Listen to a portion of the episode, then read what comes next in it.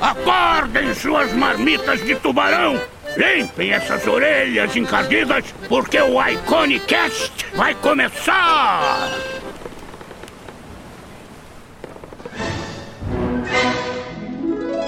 Hoje é um novo dia de um novo tempo que começou. Nesses novos dias, as alegrias.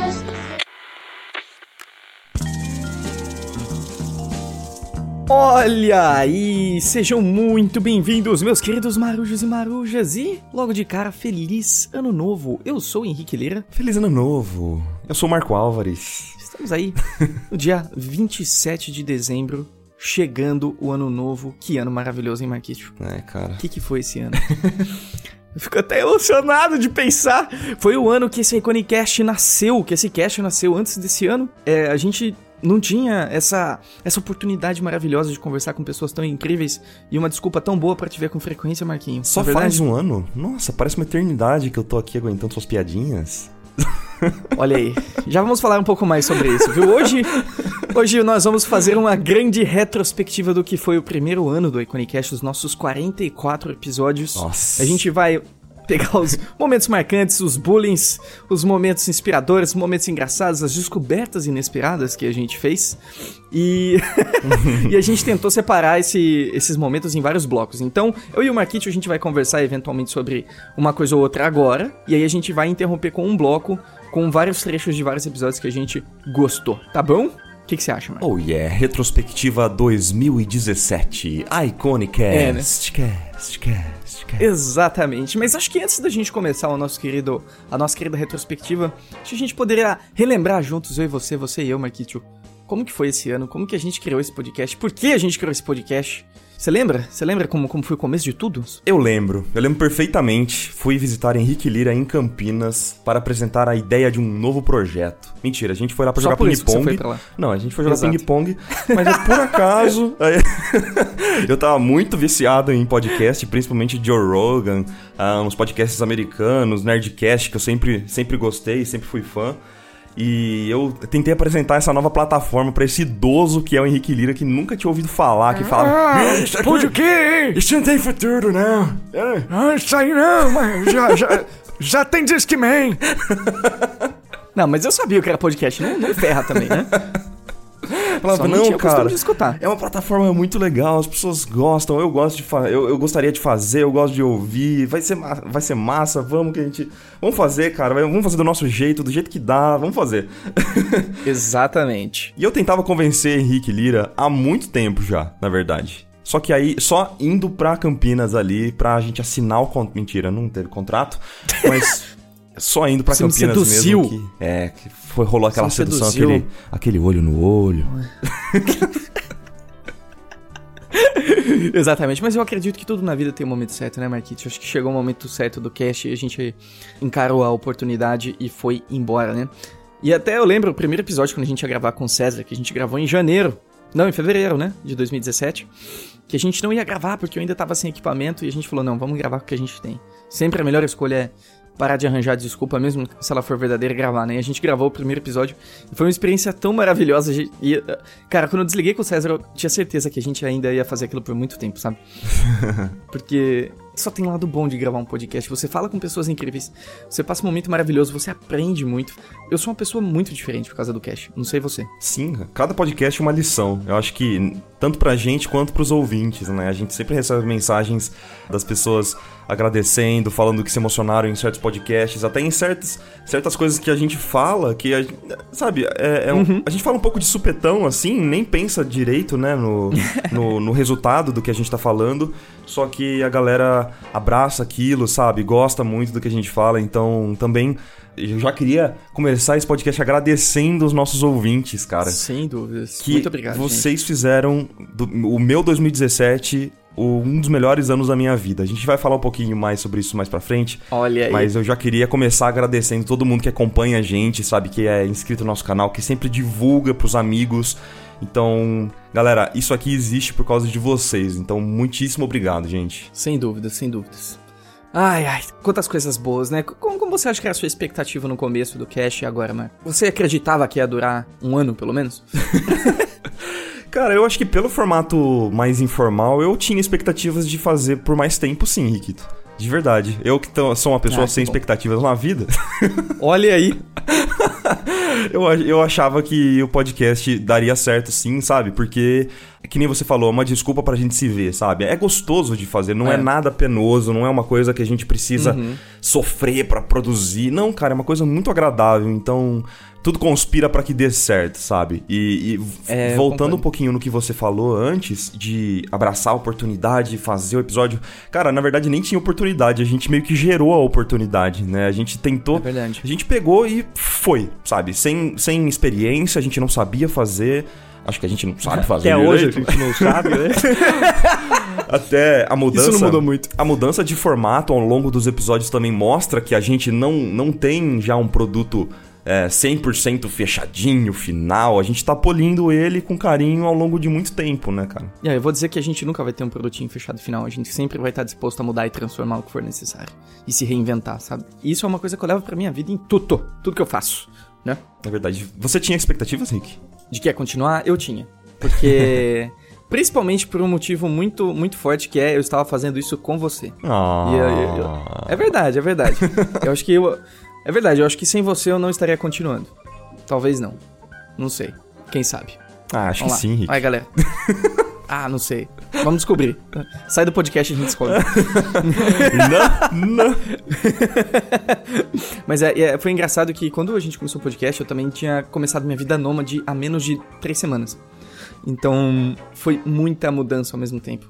E, e foi muito importante pra mim começar o podcast, porque foi um, um ponto de contato que eu mantive com as pessoas que eu gosto, sabe? Porque ao mesmo tempo que eu tava saindo da família, saindo dos amigos, trocando, tá num país totalmente alienígena pra mim, eu ainda tinha essa, essa pontinha, sabe? Sim. Isso foi muito importante pra manter a sanidade. O podcast ele ajuda a sanidade, né? Muita gente, inclusive, comenta, né, Marco? Que, poxa, melhora o dia da pessoa, melhora o nosso também, pode Sim. ter certeza. Aham. Ah, cer- É, então. o podcast virou um pouco o- aquele pontinho de ligação ainda com o Brasil, né? Ah, sem dúvidas. Maravilha. Sem dúvidas, sem dúvidas. E eu espero fazer ele ainda por muito tempo, porque independente de qualquer coisa, na pior das hipóteses, a gente tá aprendendo muito com o processo. E, nossa, o quanto eu já cresci, né? O quanto eu, eu, eu aprendi com as pessoas que a gente recebeu, o quanto eu mudei de ideia, o quanto eu vi o quanto eu preciso crescer ainda, o quanto eu ainda sou apenas um menino garrido, garrudo. E essa é uma Né? das maiores lições que a gente tá aprendendo mesmo no podcast, né? E é essa evolução. E acho que os ouvintes também, eles acompanham a nossa evolução, né? Eles acompanham até a nossa mudança de opinião. Eu acho que eu comecei o É. Ano, de certa forma, um pouco amargurado com a vida, né? Um pouco mais. Sem Assim, vontade de cantar uma bela canção. Exatamente. E hoje eu já, eu acho que eu me tornei uma pessoa um pouco mais, mais aberta pro mundo, para novas oportunidades, possibilidades e, e um pouco mais feliz, eu diria. Só falta sair de Bauru por uns, pelo menos um mês, né?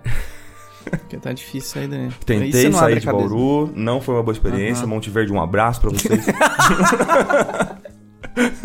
Vem não, não vem não, não vem não. Ai, caramba. Muito bom, hein? Acho que esse foi um bom start pra gente começar com o nosso primeiro, primeiro bloco, que é o, o bloco Bullying do Bem. Não é, Marco? Nesse bloco a gente vai mostrar alguns trechinhos do bullying do bem. Eu fazendo com o Marco, o Marco fazendo comigo, as pessoas fazendo com a gente. Alguns trechinhos aqui pra vocês saborearem um pouco como foi o ano do bullying. Na verdade, que o bullying é uma coisa muito presente na nossa vida, né? Cara, sempre foi, né? Assim, desde a época de estudos lá do Draw, a gente. É é uma coisa. É uma forma que a gente encontrou pra, pra lidar um com o outro, assim, sabe? A gente faz. dá uma, uma pontadinha aqui, outra pontadinha ali, mas no fim do dia a gente se ama muito, né? Ah, então, no meio do dia também. Eu tenho só um pouco de receio dos novos ouvintes não entenderem direito o nosso bullying, ficarem, meu Deus, o Marco falou isso pro Henrique, ou o Henrique, nossa, o Henrique falou isso pro Ah. Marco. Mas, gente, é- a, a gente fala porque a gente é irmão, sabe? De verdade, o Henrique Lira é meu irmãozinho, sabe? Então, qualquer coisa que ele falar pra mim ah, é difícil de me magoar, sabe? Porque eu sei que é ou é por, por uma brincadeira ou é pela melhor intenção possível, sabe? Então, Tirando Monte Verde. foi- Tirando a indicação de Monte Verde, porque ele indicou assim de forma imprudente. Enfim.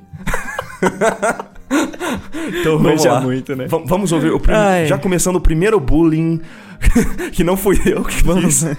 Foi Mika Takahashi Olá. com a sua Ah, história esse de bullying histórico. O Mochileiro Gourmet. E vários na sequência. Exato. Muito bom, muito bom. Já voltamos. E agora a gente tá nessa, a gente tá, tá viajando o mundo, A gente tá ficando que um mês em cada país. Caramba, tipo um mochilão? Hum, olha, não porque minhas costas não funcionam bem. Assim, ah, tá. é é um que eu acho que- mochilão. Um mochilão gourmet? melhor definição do mundo. O que você faz? Ah, eu sou um mochileiro gourmet. Mochileiro gourmet.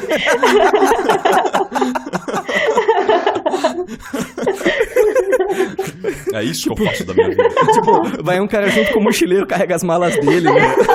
Tá ótimo. Mordomo do lado. Charles! Onde está a minha cueca? Demais. Onde está Fifi, o meu cachorro? Ele a Fifi, assim, não. Ai, É. vocês estão... Ok, né? nossa, cara, eu tô me sentindo mal agora de ter te ser chamado de mochileiro gourmet. Não, É um mochileiro sem passar pelos perrengues de carregar as coisas pelas costas. não, meu. Agora quando me perguntarem do Henrique, já sei a melhor definição. Ô, Mica, Mano, como é que, que o Henrique tá fazendo que eu não entendi até agora? Cara, ele é um mochileiro gourmet, meu. mochileiro gourmet. A Mica já chegou com os dois pés na porta, já, cara. Não, não se sinta mal, Mika. Obrigado. Eu tô te agradecendo. Mica, você só, você só amplificou o bullying que já existe. né? Bom, isso já não é culpa minha. Você só... Tá certo. O bullying, o bullying nesse podcast aqui é tipo uma balança, sabe? Um, um episódio meu, um episódio no Henrique, assim, sabe? A gente tenta sempre controlar. Então, obrigado. Sempre tem que ser um algo. É, não Tem tem que ter o alvo do episódio. Já decidimos o desse episódio. Muito bom, muito bom. Ela, ela acorda de manhã, ela colocou num templozinho assim com umas velhinhas acesas do lado, fala bom dia pro seu cabelo. Ai, cabelo. Eu acho lindo vocês que têm essa escolha, viu? Esses dias eu, eu falei pra Paula também. Falei, an- antes de ontem, eu falei pra Paula assim: Paula, acho que eu vou raspar o cabelo. Ela falou: Hum. Não, lindo. Aproveita enquanto você tem. Oh boy. Mas é, Marquinho, você sabe, você tá com os dias contados, meu amigo. Eu tô- cara. meu- meus Cê- cabelos cê- estão com os dias contados. Você não tem uma entrada, aquilo lá já deixou de ser uma entrada, aquilo lá já é né, um- uma praça pública. Virou uma porteira já. Porteira. Isso é bullying, cara. Eu já peço desculpas que hoje eu tô meio fungando, é que eu resolvi correr hoje. Eu resolvi fazer jogging. Ah, é? Parabéns. Né, Olha aí, primeira vez. Para- eu tava, Parabéns. eu- Tem, que, tem que levar essa vida saudável e. Eu, eu- meu sonho é aparecer num pote de margarina Doriana. Então eu tenho que trabalhar isso aí. Oh, Correndo, sorrindo, assim, né? É, né? Ah, como eu sou feliz. você deu uma engordadinha nos últimos tempos, não deu? Joga na cara, olha isso. Olha que desgraça. Pegou no calcanhar de Aquiles do Henrique. Ao vivo mesmo? Nossa, cara, isso foi muito relaxo. Não, dá licença, gente, não. Vocês gravem sozinho aí, tchau. Não vou correr mais. Vou lá correr de novo. Não, o pior Cara, é... esse é o calcanhar de Aquiles do Henrique. É cara, meu não qualquer pode de Aquiles, eu tenho engordado. É, é, é, tá complicado, viu? Tá complicado. E, é assim, quando eu tava na Alemanha tinha uma balança lá. Aí é pior ainda, porque você vê em números o que que tá acontecendo, né? Como assim? Tinha uma balança na Alemanha e não tem, uma, não tem balança aí? Não, não- Não, não, Bucareste. caceta, na casa, na casa. Que país estranho. Não, aqui na Romênia não aceitamos balanças, É, não pessoal é- aceitamos. O pessoal é traumatizado demais com peso aí. Proibir as balanças. Ai, cara, é tipo isso. E é interessante que assim, o meu avô, o meu avô é um cara que ele não comenta absolutamente nada. Ele só observa, ok? E aí eu, eu, antes de viajar, eu fui lá ver ele. Aí quando eu tava saindo, ele virou, Henrique, pode continuar engordando que tá bonito, viu?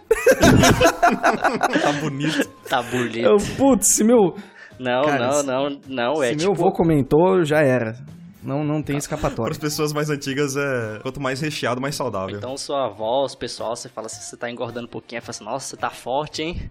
É, Nossa, eu tô, tô virando Hulk. Forte. Mas ó, veja bem, eu parei de comer todo tipo de doce. É, eu tô fazendo uma purificação, né? É interessante que eu sou vegetariano. E dizem que vegetarianos, ai, eles vão. Eles não engordam, né? Nada a ver. Vegetariano Engorda, pode até engorda engordar porque mais, não, que só não, come não massa. come pro- Pois é, não come proteína e enche, enche a barriga de massa, né? Porque massa pode. Massa é sou o maior ok. né? exemplo que isso aí é uma balela, velho. Que eu dei uma engordadinha também, viu? Eu, nossa, cara, eu tô parecendo um balão aqui. Olha aí. Verdadinha, você tá sendo gentil. Já que é pra jogar na mesa, Só o Hugo tá lá, todo gostoso, fazendo crossfit lá no Canadá.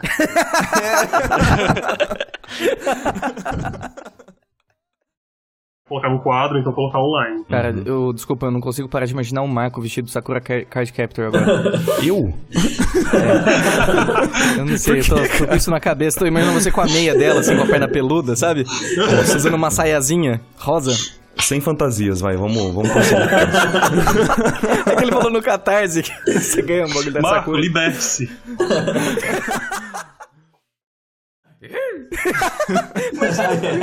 Geral, né? Mandando um. Não, o Henrique não acertou até agora, ah, cara. gente, vamos eu lá. tô tentando. Vamos finalizar esse podcast, por favor, com o Henrique tentando acertar esse. Beleza, então vamos lá. Cearense. Ah, Eu não vou errar a próxima. Tambores, por favor. Yay! Aí, ó. É, foi bom. Ah, foi, mas, vocês foram vamos- ficaram Pera, Foi bom, decepcionados. mas dá pra melhorar. Não, mas olha só, tem que fazer primeiro. Imagina você tá andando com, no- com o Marco na rua e ele leva. ele, dá, ele tropeça e cai. Aí o que, que você faz? Você tá bem? Não, não, não, brincando, não, não, é isso, não é isso. Vamos lá, o Marco tá andando. Tropecei. Yay! Rolou? Ah, gente. Não, tem, que- tem que Rasga ser com a isso. alma, tem que ser Vai. com coração. Rasgar? Vai, Henrique. Tá bom, É vai. Coração, coração.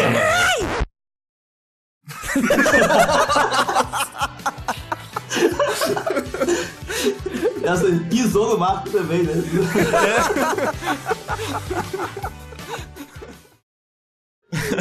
Jonas, o, o Marco é um O cara mais legal do mundo. cara, é impressionante. Nossa, cara.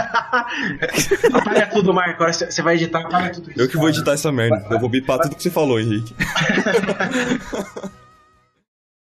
Valeu, gente. Muito obrigado pelo convite. Adorei. Gostei muito. Quero conhecer o Marco pessoalmente agora. Ver se ele realmente. Para com isso. Para de bullying. Olha o bully, o bully. Meu amigo, Cheio de bully, aqui bullying. não faz chá não, aqui a gente só faz bully com os outros.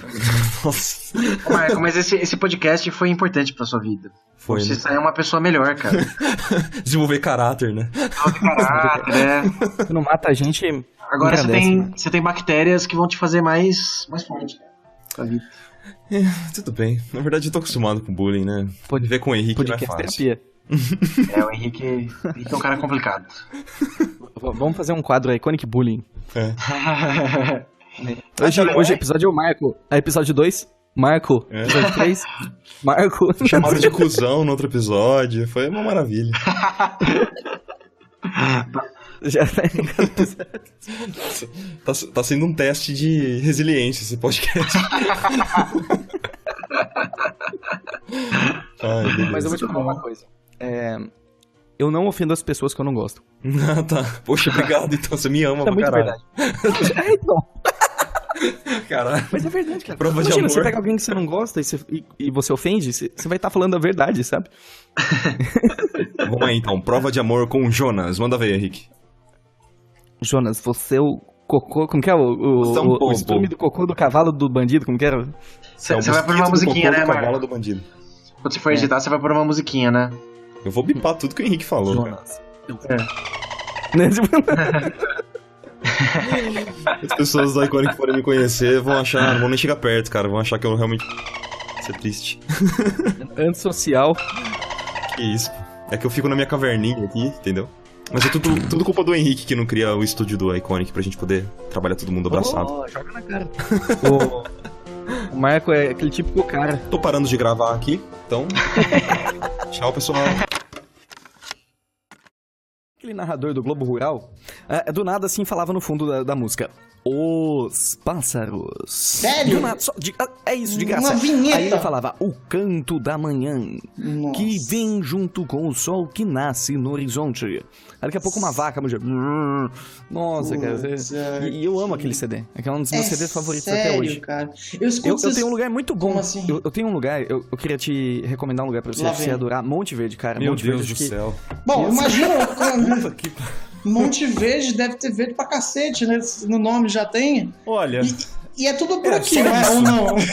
né? é só isso. Eles, eles tentam vender uma coisa que não é, mas é. é- Se você quiser verde, você vai pra lá. Mas se você quiser pelo menos uma cidade confortável, eu já não recomendo muito. Desculpa a população Melhor de Monte não. Verde, mas eu não gosto de- muito de vocês, não, viu? Michael, É que ele eu fui, lá, cara. eu fui pra lá, Arthur, eu fui pra lá recentemente na, na minha lua de mel. É, com um delay de dois anos aí, né? Mas tudo bem, eu fui lá comemorar minha lua de mel, porque, né? Vamos viajar pra um lugar romântico. Eu falei, Henrique, meu querido, você é tão viajado, me Não. indica um lugar, Henrique. Ó, Henrique, Nem vem, nem conhecedor do Brasil, me indique um lugar muito Não. romântico pra passar a minha lua de mel com a minha esposa, né? Eu não Aí fiz o Henrique isso. falou assim: olha, já me falaram muito bem de Monte Verde, né? Eu falei, ah, Hum. maravilha.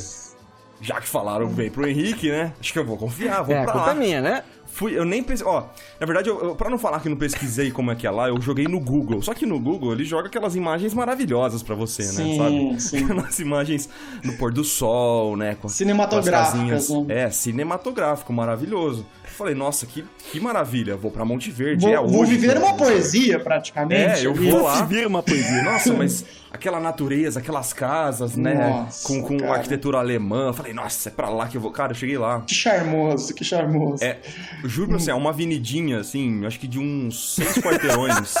Nossa. E só, pro- não seria um problema se os lugares abrissem e tal, mas eu acho que eu peguei fora de temporada. Não tava nem frio lá, porque eles falam que é frio, né? Tá, tava um calor, cara, não abria lugar nenhum. Até o Todas frio as tava desligado, né, fechadas. cara? É, desligaram o ar-condicionado da cidade, cara. Nossa, Desligaram o ar-condicionado da cidade.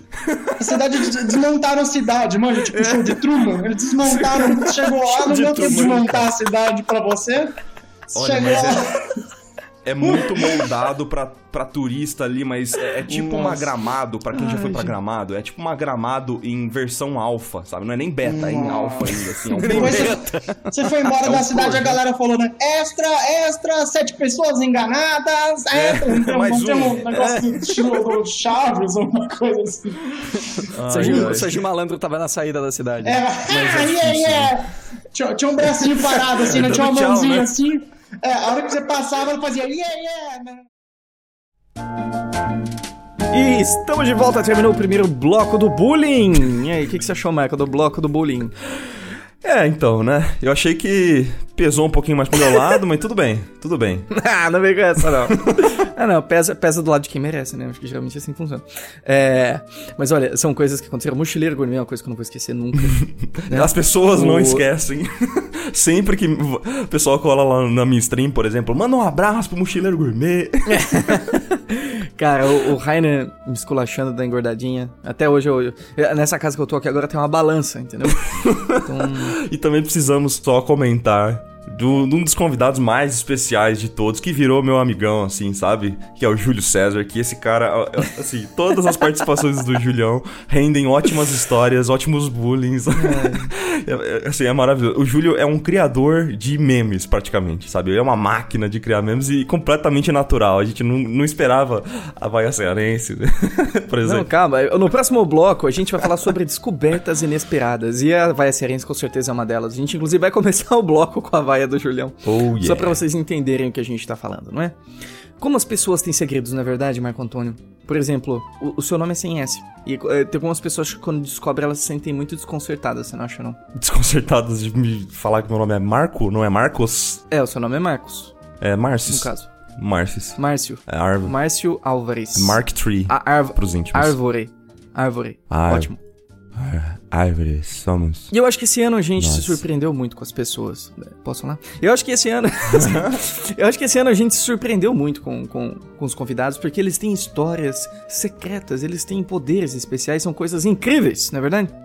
E a gente vai falar justamente sobre isso agora, sobre as descobertas inesperadas que a gente teve ao longo desse ano maravilhoso. E Marquinhos, falando de descobertas inesperadas, você descobriu algo inesperado na sua vida hoje? Hoje? Não, não hoje. Hoje não, eu ah, descobri. acordei desco- Que descoberta? É, eu descobri. ah, hoje. Não, hoje eu não tive uma descoberta maravilhosa que Henrique Lira não esquece dos horários da gravação. Oxe, acho que essa foi a melhor descoberta do ano. Isso, aproveita que acabou o bloco do bullying, já manda um ao vivo aí, vai lá. Pessoal, eu queria só deixar registrado aqui a minha reclamação para, essa, para com favor, essa empresa favor. Iconic Network. De que Henrique Lira marca reuniões e não aparece. Só queria deixar claro. Isso acontece. Ó, eu vou, eu vou te explicar porque aconteceu isso duas vezes. Duas vezes. Tá? Fuso horário, olha, e- e- isso aí é uma ótima. fuso- é, mas uma é. ótima desculpa. Não, Ai, gente, estou É- é na foda. Europa. Ai, meu fuso está confuso, Não, não. gente. Tem conexão para Paris agora, gente. Vamos, vamos. Isso não é desculpa. O bloco do bullying já acabou. Ah, pô. tá. Me- Agora é das descobertas Ah, inesperadas. desculpa. Ah, eu achei que. Ah, tá. Então, achei que era contra. contra. Ah, Henrique, como eu te amo.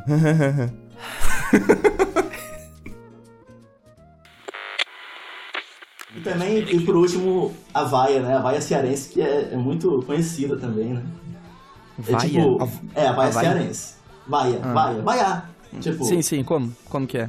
não, é, é tipo, "Yay!", sabe? Não, não Mas sei. não, não, é tipo assim, deixa, deixa, deixa eu explicar. Tu pega o i, pega o i e rasga assim. Mas agora, eu vou ensinar, eu vou ensinar vocês a, a- a aplicação da vaia. Mas isso entra numa frase? Não, não, isso é o seguinte, você tá andando na rua e você leva uma topada. Em outro lugar do Brasil, qualquer lugar do Brasil, é, você leva uma topada, né? Tá, quando você dá um encontrão, assim, com a pessoa É, mal-humorada, não, assim, você- não, assim. no chão mesmo, você bate assim o pé no chão, você, você toca Ah, ok, em alguma ok. coisa. Ah, ok, pessoa do- bateu no poste, aham. ah. É, não, aí qualquer pessoa do resto do, do Brasil, aí, nossa, o que aconteceu com você? Tudo bem? Você tá bem? Aconteceu alguma coisa? Levanta e te Uhum. Ajuda. sim. Aqui não. Sim. A primeira coisa é o. "Yay!" Eu preciso ver isso. Caramba! Oh, mas isso aí, tipo, teve um. É o Liu Kang? Que que é?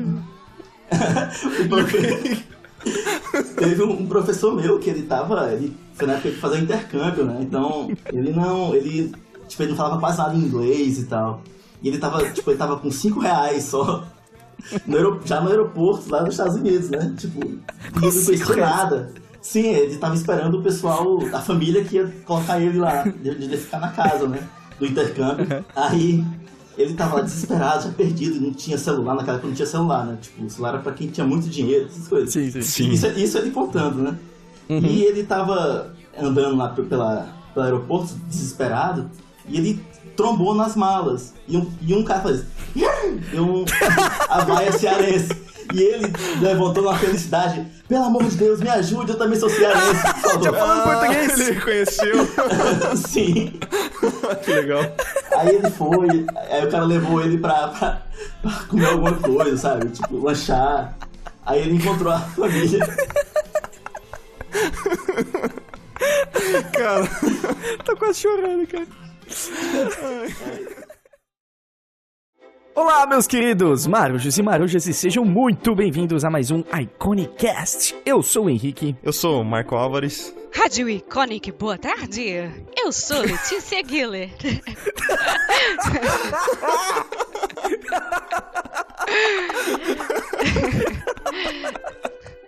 Tá, agora Cara, eu vou da- fazer minha voz normal. Eu sou a Letícia Reinaldo. Que- Não, da onde veio isso? Não, para, para tudo, de onde veio isso? Isso foi perfeito. Eu não sei, Para a cara. música, para a música. Tem uma segunda pessoa dentro de mim que faz essas vozes de rádio. Não sei de de onde sai. Mas foi gravada essa. Foi gravada essa voz? Não, Você fez não. ao vivo? Rádio Iconic, boa tarde. Que isso? Que isso? É outra pessoa! Da onde saiu isso aí, Letícia? Eu não sei, cara. Você vai ter que falar o podcast inteiro com aquela voz antiga. É, Já sei, a partir de agora cada um vai assumir uma persona, tá bom? Eu vou ser o Silvio Santos e você, Marcos. Mas, Nath, eu acho que pra terminar, eu acho que você deveria mostrar suas habilidades de imitar coisas, porque eu acho que isso tem que estar registrado. Ah, que vergonha. Você pode fazer um jam session disso, por favor? O que, que você sabe imitar, Nath? Ai, que vergonha. Tá, Tá, é mas grilo, tem. helicóptero, eu já sei algumas. Grilo, helicóptero. Tenho.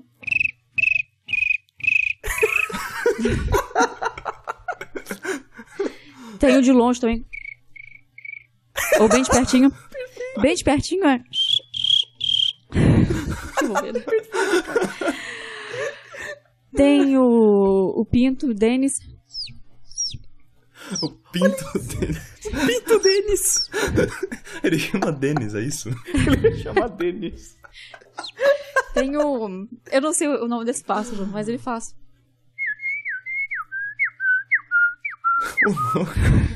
Cara, de onde tá saindo isso, velho? Essa ficou legal. Ah, o E que o- mais? O helicóptero, o helicóptero.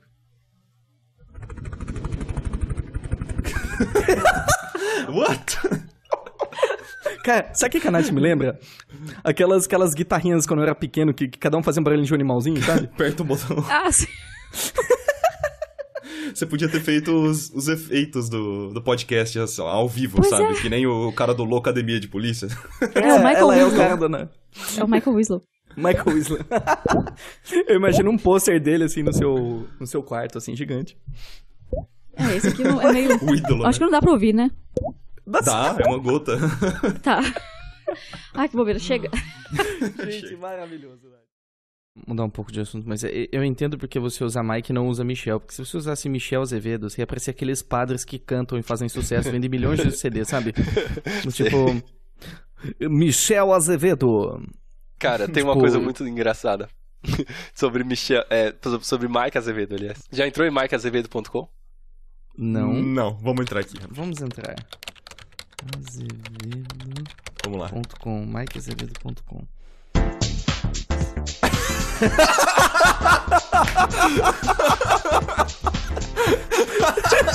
Não sei se vocês estão de fone, mas vocês estão ouvindo a música? é isso, Nossa, cara. Mike. Caramba, você, você é bem diferente pessoalmente, cara. Adorei esse concept. É. Cara, é demais isso, assim. Eu acho que eu criei o nome errado. Era melhor Michel mesmo.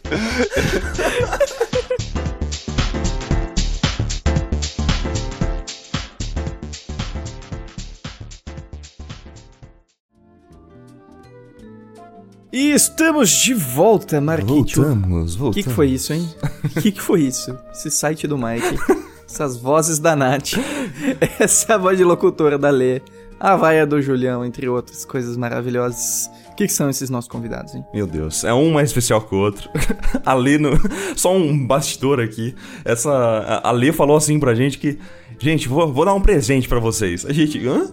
Tipo, a gente não, não entendeu nada, né? Não, não, pode, pode deixa comigo. Antes de começar a gravar, né? Antes de começar a gravar. Pô, não, deixa comigo, deixa comigo, vou dar um presente. A gente não entendeu, né? Falou, ué, mas o que, que ela tá falando? Rádio Iconic, boa tarde! Rádio Iconic, boa tarde.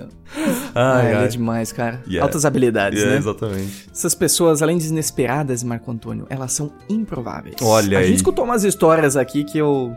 Olha o gancho. Surgia cada coisa aqui, cara, que é muito engraçado. É, coisas que você não espera que uma pessoa faça e ela vai lá e ela faz. Histórias que você não acha que era possível existir, ela existe. Nossa. Ai, o que, que a gente faz com essas pessoas, né? Eu acho que todo artista tem que ter um pouquinho de loucura dentro do coração, você não acha, não? Tem que ser uma pessoa ligeiramente deslocada do universo. Você tá, você tá rotulando todos os próximos trechos que a gente vai ouvir, Ah, é isso tô. mesmo? É, então, mais ou menos isso. Um abraço, Mais Rosa, ou menos Honda. isso. Abraço todo mundo. Ai, ai. Apenas verdades. Exatamente. Ah, mas é assim que a gente gosta. Ninguém. A verdade é que ninguém é normal de perto, Marco. Essa é a verdade. Certo? É, é, tem, tem gente que você não precisa nem chegar perto pra saber. Você é um exemplo desse, por exemplo. Você nem. De longe você já saca já. Eu? É. Ó, só queria Opa. também aproveitar, deixar a minha próxima reclamação de que eu fiquei muito chateado de não ter participado do podcast do Bate-Papo Ilustrado. O único podcast que eu não participo foi um dos mais engraçados. Enfim. Ah. É, então, eu, eu também já fui quicado de podcast, uma beleza. Vamos lá então, vamos, vamos, vamos escutar o que essas pessoas têm a dizer aqui agora. Osasco é um lugar mágico.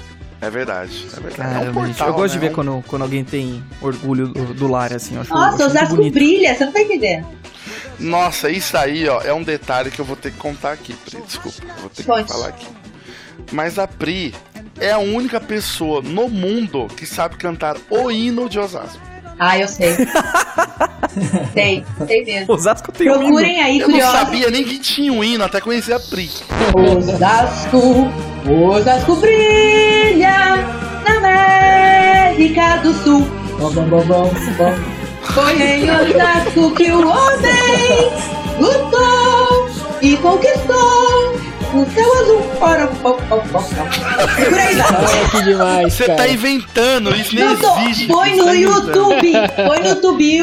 Você vai ver aí, ó. Hino de Osasco com uma super produção de vídeo com. Desculpa aí, bebê. Com uma produção de vídeo com PowerPoint. É maravilhoso. Gente, agora eu tô curioso, será que as outras cidades também têm hino? Tem, que cara. Todas tem hino? Têm, todas têm. Você Todas que têm. mora na cidade aí, você acha que a sua cidade não tem um hino? Ele tem. Esse aí do Mato Tem Grosso hino. do Sul só. Ih, cara, vamos ouvir, vamos ouvir. Mentira. Por favor, Leone, dá uma. Não, deixa, deixa quieto. Mas Pô, é, você canta bem, cara, eu gostei. É, É o é o hino de Osasco, cara. Então, o karaokê ontem foi su, su, sucesso! Olha as vozes maravilhosas. Então, né, Doug? É verdade, é verdade. É verdade, é verdade. É verdade, é verdade. É verdade. Ei, mas o, o hino do Mato Grosso do Sul eu sei, Leone. Ah, é? Ai, Canta aí então. Posso cantar pra você, posso cantar? Cante, cante. Manda É ver. assim, ó. É assim, ó.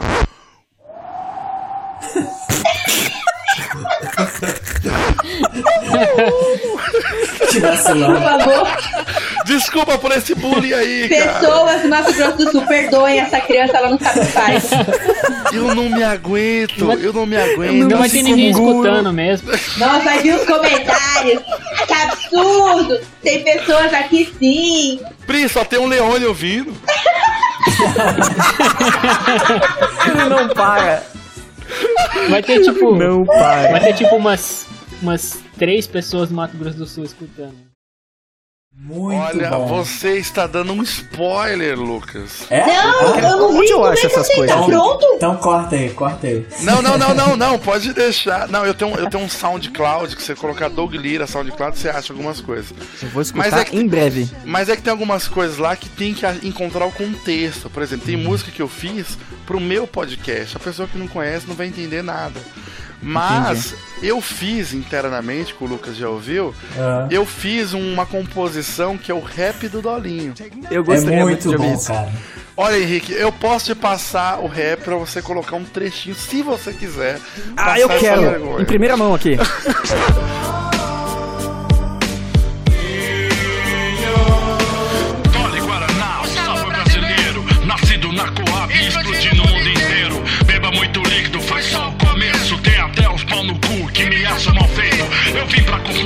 adianta questionar. Meu nome é Dolinho, você vai ter que me amar. Mas a, a minha ideia é gravar um videoclipe do Dolinho. É isso já que eu tô tenho, aguardando. eu tenho um action Aham. figure dele, né? Eu quero gravar um, um Action videoclipe. Você tem o action figure do Dolinho. Eu tenho, raríssimo. Único. Raríssimo. E aí eu quero gravar um videoclipe dele e assim eu queria estrear o meu canal. Dizer, porque a galera, pra, pra você caminhar né, na, na rua, na calçada, a galera joga sal, né? Hum, com aquela verdade. areia, com a, o cara pega aquela areia de mar e ele, ele joga ali. Então aquilo lá come sapato. Você tem que comprar algum calçado especial, por exemplo. Aí o que, que o Bruno faz, né? Aí ao invés dele ir de carro pro trabalho, ele vai o que ele vai a pé. Ele vai a pé com menos 25 graus no exterior. Isso é sério? Cara, Pergunta ia- idiota. É isso de uma sério? coragem. Isso é sério, velho. Isso É é, sério. sério. Nossa! Aqui, aqui é Biasoto, aqui o bicho pega, velho. Caramba, cara. Não, tá se cara, tornando é um sério. russo, velho, sabe? Esse cara louco. que tava fazendo isso, e você troca o tempo inteiro. É uma coisa assim, super natural, você pegar sua mesa, mudar de lugar, ou simplesmente mudar o pessoal que você tá conversando normalmente.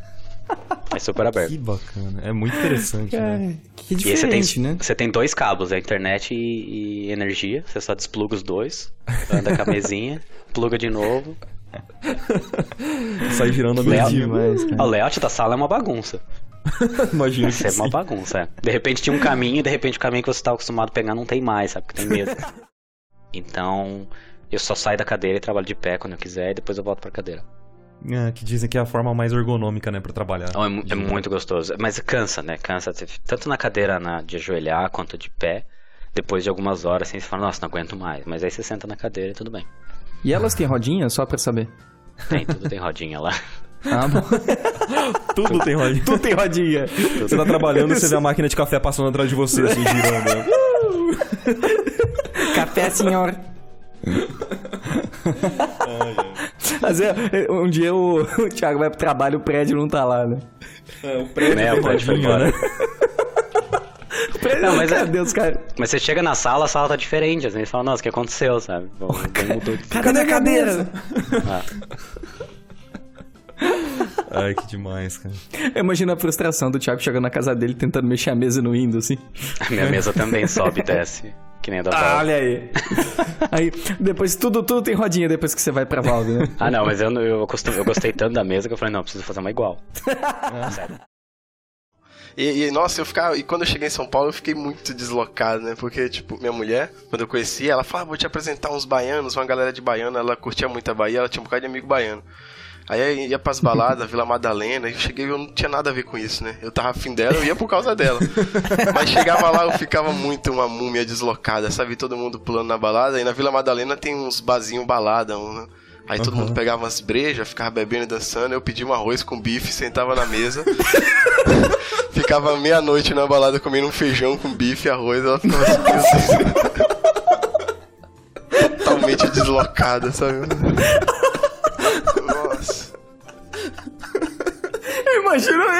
Meia-noite jantando. Chegando lá no bar, amigo. Você já Deu tinha um- jantado, né? E eu já tinha cozinha? jantado, aí chegava meia-noite, vai, todo mundo ia pra balada lá dentro, ficava lá fora comendo um bife. Eu não sei como ela ainda ficou comigo depois disso, né? Ela te achou diferente, ué. Exatamente. Segunda paixão. Se eu não fosse trabalhar com desenho, provavelmente eu também não trabalharia com música, porque é muito difícil, então eu trabalharia numa padaria, sei lá.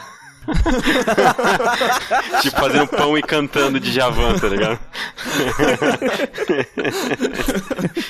Mas existem vários estudos que plantas que escutam música são, são mais. É...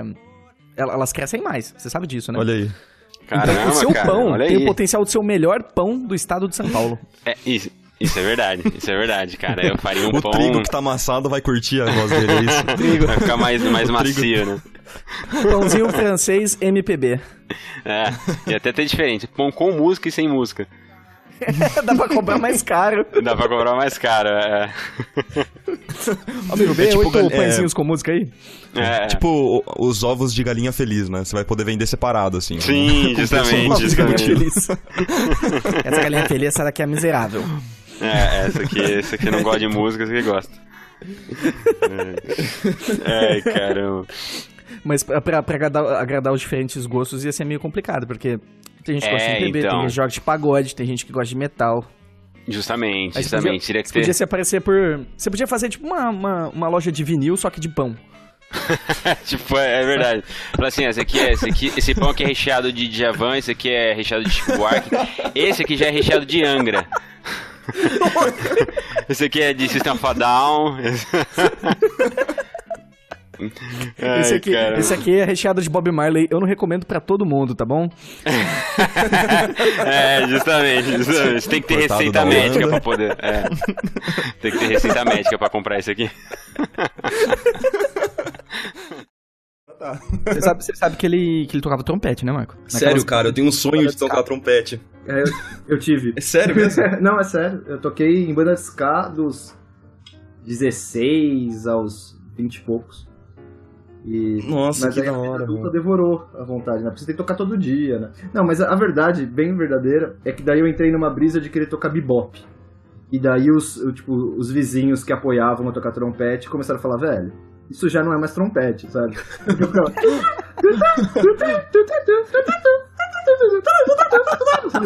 Só que versão toco mal, sabe? Então é tipo. Aprendendo, né? E não, não. Não era. Não já era acham que tá, você tá estrangulando uma boneca inflável, né? É, tipo, Roger, para com as suas bizarrices. Eu te avisando. Cara, a gente até gosta de você, né? Mas vamos, vamos maneirar um pouquinho aqui. Tá todo limite, viu? Ganhou! Incrível que você tinha vizinhos que te apoiavam a tocar trompete. Isso já é É alguma porque- coisa. Não, não, eles não apoiavam, né? Eles só Ah, não tá. reclamavam. Apoiavam, Já é um ótimo apoio. Porque que nem, eu, eu moro no nono andar, dava pro ouvir do térreo, velho. É, é- é um Nossa. instrumento. É um instrumento chato, sabe? É, você tinha que agradar muitas pessoas, E era realmente. mesmo, tu pensa que era o mesmo set, tipo, por quatro anos, assim, sabe? Nossa. genial, genial. Nunca chegou a multinha ali? Cara, não, pior que não. Nem quando eu toquei bebop chegou. chegou... Acho que foi mais Ah, próximo, Chegou um né? psicólogo só. Foi mais próximo que você chegou de uma multinha. É, o máximo foi interfonada, assim, sabe? Minha esposa tá doente, você fica matando gato, sabe? Tipo. Ela, era, era umas coisas assim. Os, cara- os caras interfonavam pra te recomendar um, um psiquiatra, né? Uma coisa assim. Deixava, o cartãozinho debaixo da porta. Cara, a, a minha esposa, ela começou a tentar voltar a tocar teclado, né? E aí deu uma semana dela tocando teclado, né? Reaprendendo a tocar teclado. E aí deixaram o cartãozinho embaixo assim, aula de teclado. tipo, telefone para. Cara, o Google Analytics te segue até na vida real, né? Acho que passou alguém ali na frente falando. Hum, acho que vou deixar um cartão aqui. Vamos incentivar, vamos incentivar. Ia ser legal se ele escrevesse no cartão, não se ofenda, tá ligado? Ou, ou nunca desista, né? Tipo, nunca desista. Nunca desista do seu sonho. que pode en- entrar no avião. Eu percebi que quanto mais tempo a gente fica numa cidade, você acaba construindo uma casa, né? Assim, sem perceber. Porque agora a gente tá no México há oito meses, tudo que eu tenho aqui não, não vai caber na mala, sabe? Eu preciso de mais uma mala, então eu vou ter que doar tudo.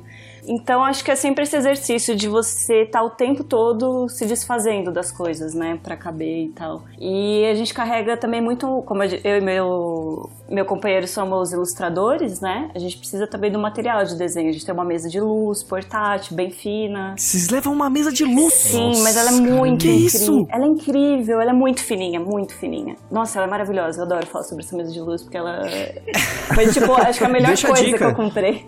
Onde Sim, você é- conseguiu ela? De- Deixa a dica pros nossos amigos. Eu comprei na. Quando eu tava na, em Madrid, comprei pela Amazon. Se chama Ruion. A marca Ruion. H- H-U-I-O-N. Certo. E aí é perfeito, assim, não, não ocupa nenhum espaço absurdo. É- nossa, é ótimo, eu amo essa mesa de luz. É... Tô até emocionada de falar sobre ela. Tá chorando. Eu não sei nem por que estou pesquisando ela. Até você vai pegar uma, né? Não, Dani? eu tô olhando ela agora aqui, já tô achando ela maravilhosa, não sei pra quê. É incrível. É incrível. Gente, meus E aí- planejamentos vão ficar ótimos em cima dessa mesa de luz. E aí, scanner também, a gente tem um scanner portátil. Sim, Nossa! A gente tem uma TV de é- 32 polegadas de plasma, gente. Gente, vocês podem substituir tudo isso por um iPad. Ele, usa, ele funciona como mesa de luz, Não, você pode mas tirar é que, foto é que pra a gente escanear. faz muito desenho à mão, sabe? A gente. Ela anda com scanner, velho. Sim, mas é muito pequeno. É um. Nossa, ele é uma. Como eu posso dizer? Uma faixa, assim, sabe? E ele puxa automaticamente o papel. Ah, entendi. É, não, um- não é aqueles que abrem, você coloca o papel. Não é ele aquele vai puxar. A4, né? Não, não, ele, é vai uma, puxando uma coisa mais o papel. tecnológica. Ele é, é ruim, assim, não dá pra desenho colorido, mas como é desenho Não, preto e branco a gente faz depois colore digitalmente, é bom. Ana, como aí você também- é tecnológica? É, umas coisas que você vai descobrindo, né? Aprendendo aí na, na hora que tá chorando, vai, tem que ir atrás. E aí, que nem meu namorado, ele é pintor também, né? Ele pinta, então também tem um cavalete portátil. Sim, gente, é um universo aí. E cabe tudo na mala, viu? Então, Não, ó, a gente tem uma. A gente geralmente entra com uma, com uma tela Gente, A3. isso é é. tão maravilhoso porque normalmente eu sou a pessoa estranha porque eu viajo com dois cachorros, né? A menina Você viaja tá com um cavalete, com um scanner, com uma mesa de luz. Mesa de luz. Mas é, é legal, porque você vai um litro de água que... Haas? Olha, pior que tem, viu? Não, não tem. Não, mas a gente tem... A gente tem nanquim, aquarela, guache... Gente, que isso? Como vocês passam no, no aeroporto com isso? Raio-X? Como vocês. Ah, de- despacha, né? Essas os materiais a gente despacha Gente e... do céu. E o scanner e a mesa de luz é pra levar na mochila, que a gente leva no avião. Como a gente gosta de cozinhar, a gente leva uma panela. Não, panela não, mas ralador sim. Mas é bom... Rala- Sério? Não, sim, porque a gente gosta muito... A gente gosta muito de cozinhar. A gente adora um queijo ralado. A gente falou zoando, velho. Não, é que quando você não tem nada, você vai descobrindo que é importante, sabe? Então é importante pra gente que gosta de cozinhar ter um ralador bom, Prioridades. ter uma né? faca. Você leva uma faca! Sim, uma- Não, ela já foi confiscada uma vez, que a gente esqueceu, que tava levando, e nossa, agora que a gente tem uma estranho. nova. A gente já teve Ah, esqueceu minha tábua mochila, uma de cortar. faca. Gente, imagina a, a mochila da Ana. Imagina. Eu, eu É quero muito um pequena, dia. vocês, vão ficar, vocês iam ficar muito chocados se eu mostrar essa foto pra vocês. Porque Não, já tô chocado sem ver, só pelas coisas que você tá carregando. Sim, sim, mas eu não sei como cabe, mas cabe, sei lá. Estamos levando isso há, aí um ano e meio, então. Mas como você faz com, o seu, com a sua bicicleta, com o seu skate, com o seu carrinho de rolemã? No estúdio eu trabalhava, o menino que ele tinha feito dolinho, a gente zoava muito ele. Não. Ele era programador. Ele não era animador, mas ele É, animou ali. Obviamente, né? Eu não reparei. E eu sonhava, eu falava, cara, passa pra mim esse Higgin, cara, deixa eu animar esse dolinho. Ele, não, não, não vou. E ele nunca passou, cara. Ah, ele tem o rig do Dolinho. Ele tem, cara. Esse, Ah. sim, esse sim é um. Esse sim é um grande. Um grande profissional, cara. O cara é muito sério, ele não passou, cara. Opa, voltamos, voltamos, voltamos. Voltamos, voltamos. Passou, Fiquei com essas passou. histórias, hein, cara? Pode. Cara, Meu Deus. o Iconicast, as pessoas sempre falam que é um podcast muito engraçado. A gente não tenta fazer um podcast de humor, podcast engraçado, mas é legal que os nossos convidados, por si só, eles são muito engraçados. Eles, eles trazem esses, esses presentes pra gente, né? Eles É, são muito verdade. engraçados. Acho que, sei lá, cara, ilustrador acho que tem um, um, um quesinho de, de, de comediante, de humor, sabe? Esse tipo de coisa. Palhaço de. palhaço. De paspalho. Não, eu acho que nem sempre, mas quase sempre. Nem sempre, mas 90%. 90%. Mas é legal você falar isso. A gente não força as coisas que a gente tá fazendo. A gente simplesmente é a gente mesmo. A gente não, a gente não planeja. A maioria dos casts, eles não tem roteiro. Acho que é legal falar isso. A gente não planeja o que vai ser dito nos Não, casts. a maioria dos casts, acho que não, né? Todos, cara, não acho que... Não, os que tem Não. tema, geralmente a gente faz um- uma pautinha. Então, Henrique, tem pauta, eu não sabia. Olha, não, não compartilhe com o Marco. Quando é, quando é temático, a gente faz uma, uma pauta pequena, mas só pra referência. Mas a gente sempre sabe, por experiência, de que vai dar certo É. de um jeito e outro. Nunca aconteceu num podcast né? não dar certo, né? Tipo, ah, Pois é, cara. acabou o podcast com 40 minutos. Não. A gente sempre tem o que falar com as pessoas, felizmente. E eu acho que isso vai muito ao nosso crivo de seleção de quem a gente chama. A gente chama pessoas que a gente realmente admira e a gente gostaria de ouvir. Então isso ajuda também, porque a gente tem sempre um. Eu, pelo menos, não sei o Marco, o Marco às vezes é meio falso. Mas eu tenho um interesse genuíno. Genuíno, Aham. entendeu? De entender. Vou começar a falar umas pessoa. coisas aqui. Falar umas verdades? a falar umas verdades. Joga, joga Tá na bom. mesa esse episódio é pra lavar a louça do ano. Vamos lá. Ah, é pra lavar louça? Vai, vamos lavar logo. Então vai depois desse próximo louça. bloco aí a gente vai lavar uma loucinha. Fica tranquilo. Então, maravilha. Então fiquem agora com um apanhado de momentos marcantes e engraçados. Esse vai ser o bloco mais longo de longe, mas vai dar pra dar umas risadas, viu? Espero que vocês Um gostem. abraço aí, galera. Gostam? Espero que vocês gostam. Espero que vocês gostam. Ah, o cara Aí, ficou o ano inteiro assim, viajando, curtindo, e aí esquece como é que fala Isso. português. Vou te Sem falar. conseguir- Bom, ainda deixa É, sem pra falar português, sem falar nenhuma outra língua também, né?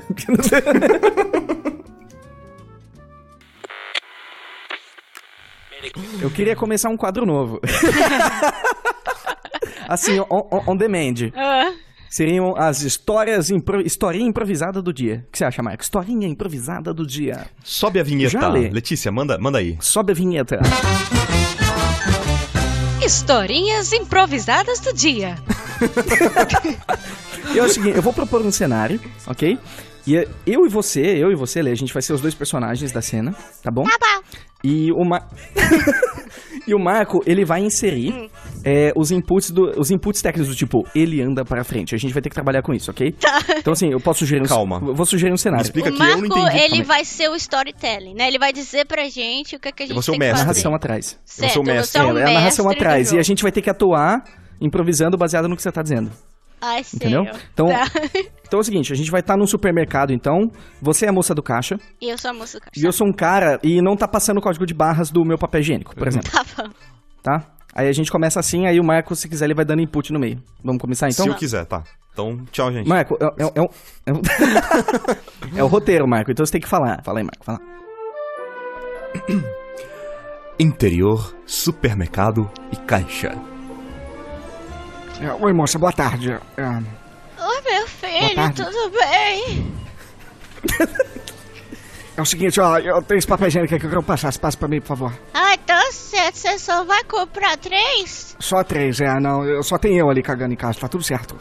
Ah, mas então tá bom, né? Você é diferente de mim, porque eu, eu tenho uma, uma fluidez, sabe? Vai, meu filho, vai, eu não tenho o dia inteiro. Vamos lá, passa aí. A máquina falha. Ah, O que, que tá acontecendo aí, minha filha? pera aí só um minuto, viu? Deixa eu chamar o menininho, porque essa não, não vai chamar maquininha que menininho. tem... Menininho, não. Menininho que sabe mexer nessa máquina de luz. Só um minuto, viu? O menininho está no banheiro. Cadê o menininho, minha tia? Cadê o menininho, minha senhora? Vai começar o jogo. Esse menino, vem cá, pera aí. Ah, menina, vem cá. Ajuda aqui, por favor. Vai, tia, tô indo. Tô indo. Vem cá, olha. Ele quer passar aqui, mas o computador falhou. Ah, tia, isso acontece todo dia. Pode deixar comigo. Pera um pouquinho aqui, eu vou pegar a chave. Só que a chave tá com o Severino, eu já volto, tá bom? Severino! Oi, o que que aconteceu? Então é o seguinte, ele tá querendo passar aqui, mas não tá passando aí, você tem que passar o negócio, eu preciso da chave, senão não vai passar. Peraí, só um minuto, viu? Eu vou pegar ali na esquina. Marca, vai. Ai, que que não vou cair, vai. Ai, vai. Toma aqui a chave, toma, vai fazer, vai. Bota a chave, bota a chave aí. Bota a chave aí. Tá bom. Ô, minha senhora, tá aqui, ó, tá aqui, tá aqui, dona Cleide, ó. Ah, obrigada, Dá pra viu? passar? Peraí só um minuto. A chavinha, essa chave, tem um jeito diferente de encaixar? Tem. Peraí. Não, minha filha, pelo amor de Deus. Ah, pronto. A chave quebra. Abre. A chave quebrou. Ah, Ah, não, pô. Severino, você tá com a reserva aí, Severino? Eu já vou... Vai, vai. Ai, que que? Pega a. Ai, Quer saber? Eu vou limpar com folha de São Jorge mesmo. Tchau, vou embora. Vou embora desse negócio. Parabéns, viu? Ó. A produtora de dublagem de vocês ó, vai ser, ó.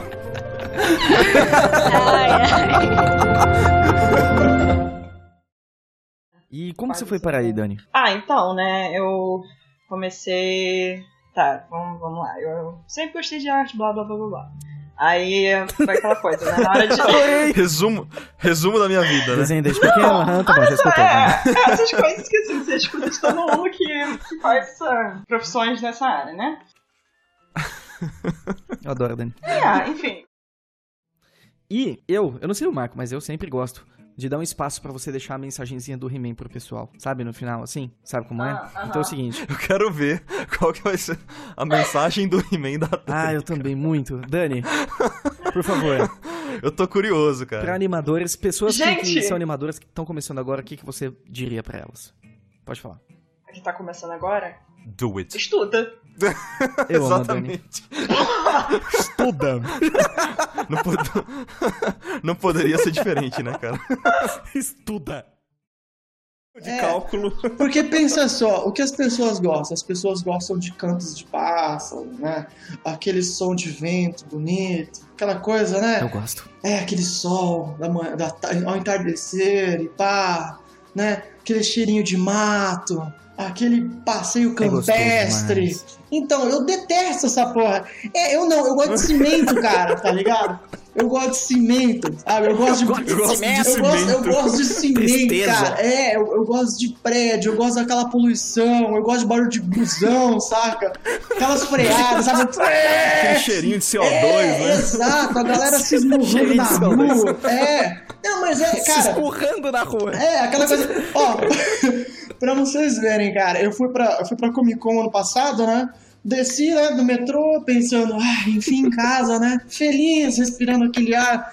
É, é um ar que quase dá pra pegar, né? Você pega aquele ar? Pá. Você sente É, eu, é, eu tentei guardar no bolso pra trazer pra cá. Aquele assim, ar caso- denso, né? É, é um ar São Paulo. eu, eu tentei guardar no bolso pra caso eu sentir, né, eu comece a sentir esse cheiro do campo aqui, eu falo, peraí, cadê? Cadê meu, cadê meu ar cinza, né? Pra sentir. A zoeira tem Sem limites. provas, é ótimo. O, o limite da zoeira é a lei, então. Pronto. O, o- o limite da zoeira é, Constituição. é, é- é- é o seu coração. É, é você. Tá certo. Seu coração não querer ser preso. É, porque eu acho que é o seguinte: a, a, a, a humanidade só, só, só precisava de uma única lei. Qual é essa lei? Não seja um babaca. Putz. É, já é, tanto. é, Hoje em dia se- é difícil essa. Se todo mundo respeitasse essa lei, não precisava existir nenhuma, nenhuma outra lei. Se você for um cara maneiro, como a maioria das pessoas de animação são, ah, não precisava de nenhuma outra lei. Nenhuma outra lei. Matar é coisa de gente babaca, roubar dos outros é coisa de gente babaca, entendeu? Então assim. Então, dessa se você, maneira. Se você não for babaca, o mundo vai ser legal. Interessante esse- essa linha de pensamento, né? E, e o mais legal é que, assim, nunca cabe a você decidir se você é um babaca, cabe aos outros, né? Isso é interessante, então é muito justo. Não adianta você Exatamente. falar, eu não sou babaca, não, não cabe a você. Claro, Não vale. exatamente. Cabe a você decidir. pessoas. As pessoas. Você tem que ter uma maioria expressiva de pessoas falando que você é legal. Mas assim, e não podem ser só pessoas que, sei lá, são da sua família, ou são obrigadas, são obrigadas a conviver com você. Tem que ser assim, pessoas que você conheceu há pouco tempo. Teste social externo mesmo. Tipo, por exemplo, eu conheci o Marco agora. Sim. É, até, até o momento tô achando ele maneiro. Tô achando ele legal. Olha aí. Se cuida, então ele, Marco? Então ele está dentro da lei. Está dentro da lei. Mas vamos, vamos, vamos aí, vamos, vamos colocar uma margem de porcentagem. aí. Quantos por cento de pessoas você acha que tem que ser legal em comparação a chato pra ter um veredito bem, né, preciso? 80 a 20? É, eu acho que 80-20. 80 Lei de Pareto. Mas Lei de exi- Pareto até pra saber se você é babaca. 80, 80-20. Eu- Mas sendo que tem umas coisas que se você fizer de babaquice, tipo, você já fica babaca 95%. Já vale por- Tipo, já, já, já era. entendeu? Perdeu o que- critério, já. Perdeu. Não, se você fizer uma coisa assim, tipo, roubou a ideia do amigo, aí já era. Pronto. Tipo, Tu- já- Tudo que você construiu de bom Já é. Não, aí, foi assim, pro ralo, né? Não, calma, é, é. Aí você tem que ficar no, no, no cantinho da vergonha uns dois anos. Aí depois você pode voltar à sociedade, desde que você contribua com algo fantástico. Não são mais prisões, né? É o cantinho da vergonha. Com o chapeuzinho. Isso. Chapeuzinho de burro. É. Chapeuzinho de babaca. E, e- e co- e como, e como é muito difícil ser legal o tempo todo, aqui no Copo Studio a gente institu- instituiu o dia da ofensa. Então, assim, é um dia, é um dia em que você pode ofender qualquer pessoa, porque a pessoa sabe que você tá, você tá falando só pra você se libertar de, de- de- dessa, dessa coisa que fica dentro da gente de às vezes ser um babaca. Então, assim. Não pode guardar, tem, né? Tem o dia da, da, da agressividade gratuita. Então, assim, o cara fala com você. o cara fala com você, bom dia, aí você fala, ah, ah vai se fuder. Opa, opa. Caramba, cara. E, e também um ótimo skatista, pelo que eu, pelo que eu ouvi dizer. né? Sim. Eu tento, eu tento. É toda semana cheio de, cheio de, de hematoma na perna, mas beleza. Tamo aí. Você ainda pratica, cara? Você ainda Sim, sai por sim, aí? a sim? gente tem, um- tem, um, tem um grupo aqui na, aqui na Blizzard que a gente anda de vez em quando na hora do almoço ou no final Boa. do dia. A gente tá, tá sempre, sempre dando uns pulos aqui no, no, no backyard aqui do, do escritório. É legal. Caramba, é tipo Blizzard Off-Road, assim. É, ô, a galera anda bem aqui, cara. Tem uns, tem uns moleque que manda bem demais. Caraca, O velho. pessoal usa a, a estátua lá da frente da Blizzard do, do Orc lá como. como pipe, né? Corrimão, né? lá. É, corrimão. Tá. Ô, a gente pensou isso uma vez. Pô, vamos, vamos, vamos Será que vão gravar ficar bravo, cara? na frente do orc mandando um flip, assim, saca? Pô, É. a, gente tá- a gente vai Nossa, fazer ia isso em algum demais, momento, cara. assim, cara. Ô, ostentação, hein, Não Will? sei, não sei se o, se o, se o segurança vai, vai mandar a gente embora, sei lá. Mas eu trabalho aqui, moço. Eu trabalho aqui, pelo amor de Deus. Eu lembro que a Eliana, no quadro da Eliana, que eu acho que ela tinha na SBT, ela tinha o campeonato de skatinho de dedo, cara. Vocês lembram? É mesmo? Fazia um Porra. Ralph gigante, cara. Uma, tá, maior que, sei lá, duas eu mesas de sinuca disso. junto, assim, era o tamanho. Ralph customizados, né? Que os caras produziam pra poder fazer campeonatinho, cara. Olha E isso. Vocês já estavam vivo. grande assistindo a Eliana, hein, meu? Isso aí não faz tanto tempo não, hein, cara. Não, não, claro que não, claro que não. Não, não, não, não, que isso. Eu tava na faculdade, mas tava tudo bem, tá? Pô, eu tava na faculdade assistindo uma Eliana lá, meu. Não me julga, tá? Eu tenho o É. boneco do Melocoton aqui no sofá, mas. Ai, que cócega! cócega! Cara, que, que medo que vocês lembram do nome do, do boneco da Eliana. Melocoton. cara. Que absurdo. Cara, me tirou tantas Eu noites de converso sono, com ele cara. todos os dias. Ele me responde. É um reality, mas você consegue fazer um mosaico, assim, de realidades. Isso, Você na... pega uma coisa que aconteceu na sexta e contextualizar ela de uma maneira que seja de segunda e etc. É, um início de uma história Hum. A, com o meio é uma, que é uma história B, e o final que é um- uma outra história, e fazer uma história só, por exemplo. Isso a gente Então, faz. se um- vamos supor que um dia eu tô indo pra. eh, na segunda-feira fui pra padaria comprar pão, e na terça-feira eu esqueci a chave de casa, e na quarta eu fui atropelado. Eu posso ser atropelado, na sequência comprar o pão e. Pode. Desculpa, eu acho que eu. É, é, acho que. Não, é, não, o que você fez é um Só- absurdo. só tem um problema de Você- continuidade, né? Você ser atropelado primeiro e depois ir na padaria, mas se for melhor, É, então. Exato, sangrando. você não vai pro hospital. Você vai pra padaria. É, então, é, é, esse absurdo aí dá pra fazer. Vai virar um vídeo arte, né? Parece aquelas perguntas de quando você vai fazer prova pra aprender a dirigir, né? Quando você vê uma senhora atravessando a rua, você, opção A, acelera. Opção B, freia. opção C, xinga ela. Né? Tem essas coisas. Tem, né? Largados e atropelados, essa é a sua. Largados, pelados, atropelados. Largados, zoados, culembados. Minha nova série favorita. Largados e atropelados. Conta a história de pessoas que foram atropeladas e continuaram o dia delas de maneira comum. assim. Não, e depois eu cheguei em casa. Hoje eu fui atropelado por um chevette. Na sequência, eu fui no mercado que eu precisava comprar macarrão. Eu ia deixar um rastro de sangue assim no supermercado. É, Ai, vamos pesquisar a vida de pessoas que se machucam e não se importam em se cuidar. Isso. Ah, não, é a terceira vez que eu quebrei o braço esse mês. Mas tem, vocês viram essa notícia do cara que chegou com uma faca enfiada na cabeça, dirigindo no hospital. E ele falou: Mas, cara, por que, que você veio dirigindo com a faca na cabeça? A resposta foi: Não gosto de incomodar as pessoas. tipo, ele não pediu.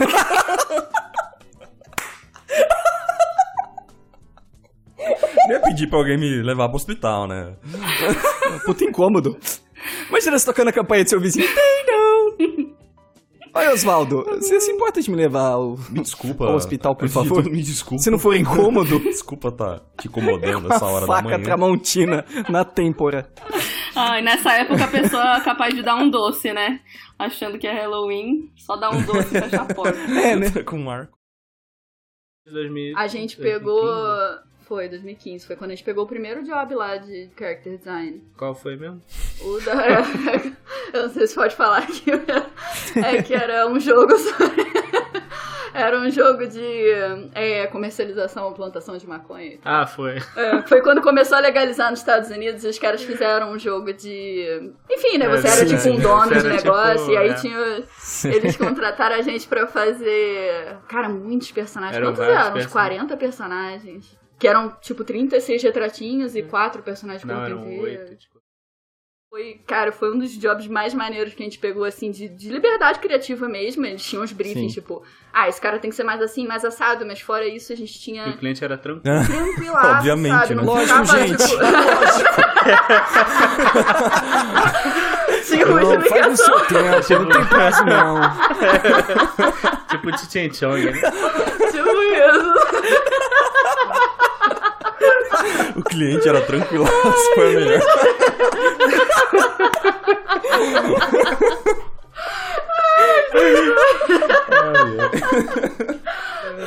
Foi Não muito estou surpreso. Muito tranquilo. É, por que não estou surpreso? Que incrível, gente. É. Que incrível. Eu imagino o Gus trabalhando assim. Aí ele começa a ter uma crise, ele olha pro céu, aparece o Luciano Huck numa nuvem assim. tipo o Goku, sabe? Vai ficar tudo bem, Gus. Vai passar. Loucura, loucura, loucura. Luciano Mas daqui a pouco vai estar calmo. história dele. Ou o contrário, né? Tipo, não, vem, vem cá fazer um logo pra mim de novo. É. não, não quero. Cara. Correndo assim. Olá, queridos marujos e maruchas, e sejam muito bem-vindos a mais um Iconicast. Eu sou o Henrique Leira. Eu sou o Marco Álvares. E eu sou o Hugo Richard. Ai, não, Ixi, ficou fala, fala intimidado. de novo. Fala de novo. Fala de novo. Vai, vai, vai. Fala de novo. Vai ter que falar com, com, com empolgação. Vamos lá, Hugo. Ficou tímido, Guinho? Pô. Você faz melhor aqui, vamos lá. Hugo Richard. Aê! Esse é meu menino! Menino, Agora saúde, essa saúde, mostra essa saúde pro nosso Brasil, Guinho. Nossa, eu lembro, eu lembrei de uma coisa horrível, cara. Quando eu tinha uns 13 anos, tava naquela vibe do, das lan houses, né? Então todo mundo ia pra lan de fim de semana jogar CS, jogar Clássico. Battlefield, sei lá o que, que fosse. Aham. Eu tinha dó de quem ia pra jogar Age of Empires, dava tempo de uma partida. É verdade. Mas, aí... E a galera lá da, da Lan House que eu ia vendia a- é, uma, um Ruffle Cheddar. E todo mundo comprava o Ruffle Cheddar. É Só que o que eles faziam? Eles comiam o Ruffle Cheddar jogando. Então os Nossa, mouse. que Era nojeira, uma coisa que eu não sei cara. descrever pra vocês. Pô, mas se, se fosse, tipo, antigamente suficiente, seria tudo aquela cor meio branca, já amarelada, tá ligado? Acho que daí era, já camuflava É. mesmo. Nossa, que horrível. O branco cara. de antigamente ele sempre amarelava, né? Mas É. na verdade, o que Sim. ninguém conta é que era mão de Cheetos aquilo. É mão de Cheetos. É, aí dizia, tipo, não, não, é envelhecido mesmo. E eu lembro na época de mouse com bolinha, que eu tinha um mouse com bolinha, que ele enchia de pó sempre dentro, ele enchia de uma, uma substância Cabelo, estranha que parava né? de rolar. Então era horrível. Então eu tinha que abrir e limpar as Nossa, rodinhas, cara. assim. Sim. Era cirúrgico, né? Com palito de dente ali, É, você ia do- tirando aquela, Metade aquela era, caca, né? metade era Cheetos Bola. É, ho- hoje em dia é só no teclado, né? Nossa, cara. Você tem que, às É, vezes, realmente. bater um teclado pra cair tudo aquelas comidas. Nossa, eu comi esse, aqui, esse macarrão faz uns três meses já. Olha só, cara, se você, você quer fazer uma experiência antropológica, é, é assim, você vai sentir um arqueólogo. Se você te- abre o teclado e tira as teclas, e vira o teclado e bate. Você- cara, a sua história vai ser contada ali. Começando bem o podcast já. Falando E lá, a minha sogra, ela sempre, vamos dizer assim, resgatava gatinhos. Sim, Então. A minha também. Como é que eu posso dizer? 23 gatos. Caramba! Nossa, a gente é irmão de sogra, velho. Como assim? A minha sogra é a mesma coisa, cara. É mesmo? Depois de um tempo que você começa a morar com esses gatos, uma coisa interessante, você distingue o gato pelo miado. Você sabe quem é quem.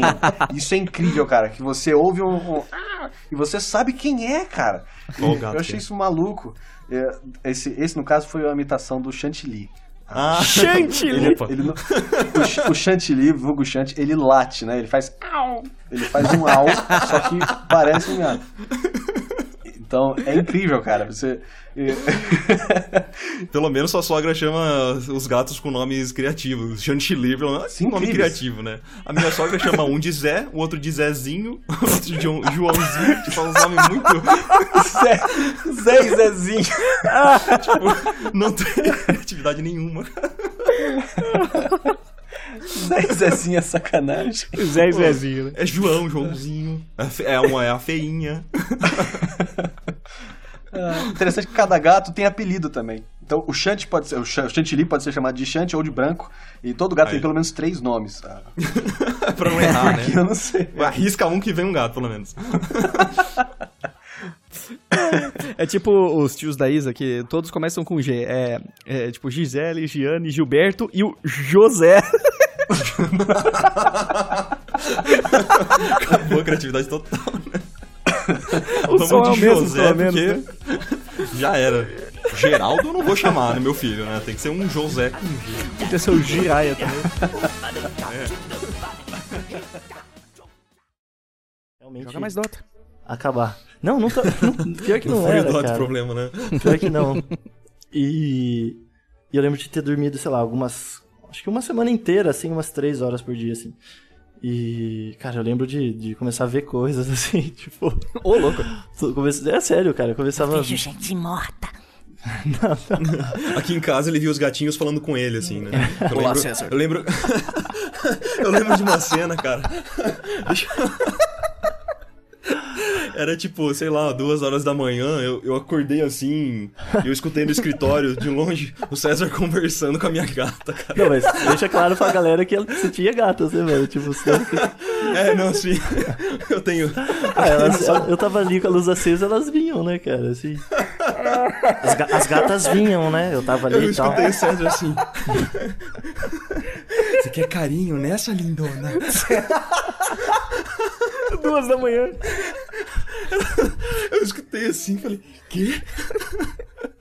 Tá, Tira a mão da minha filha! Seu tarado! Sai fora! Ai, mano. Eu sou totalmente antissocial e eu gosto de ir nos lugares.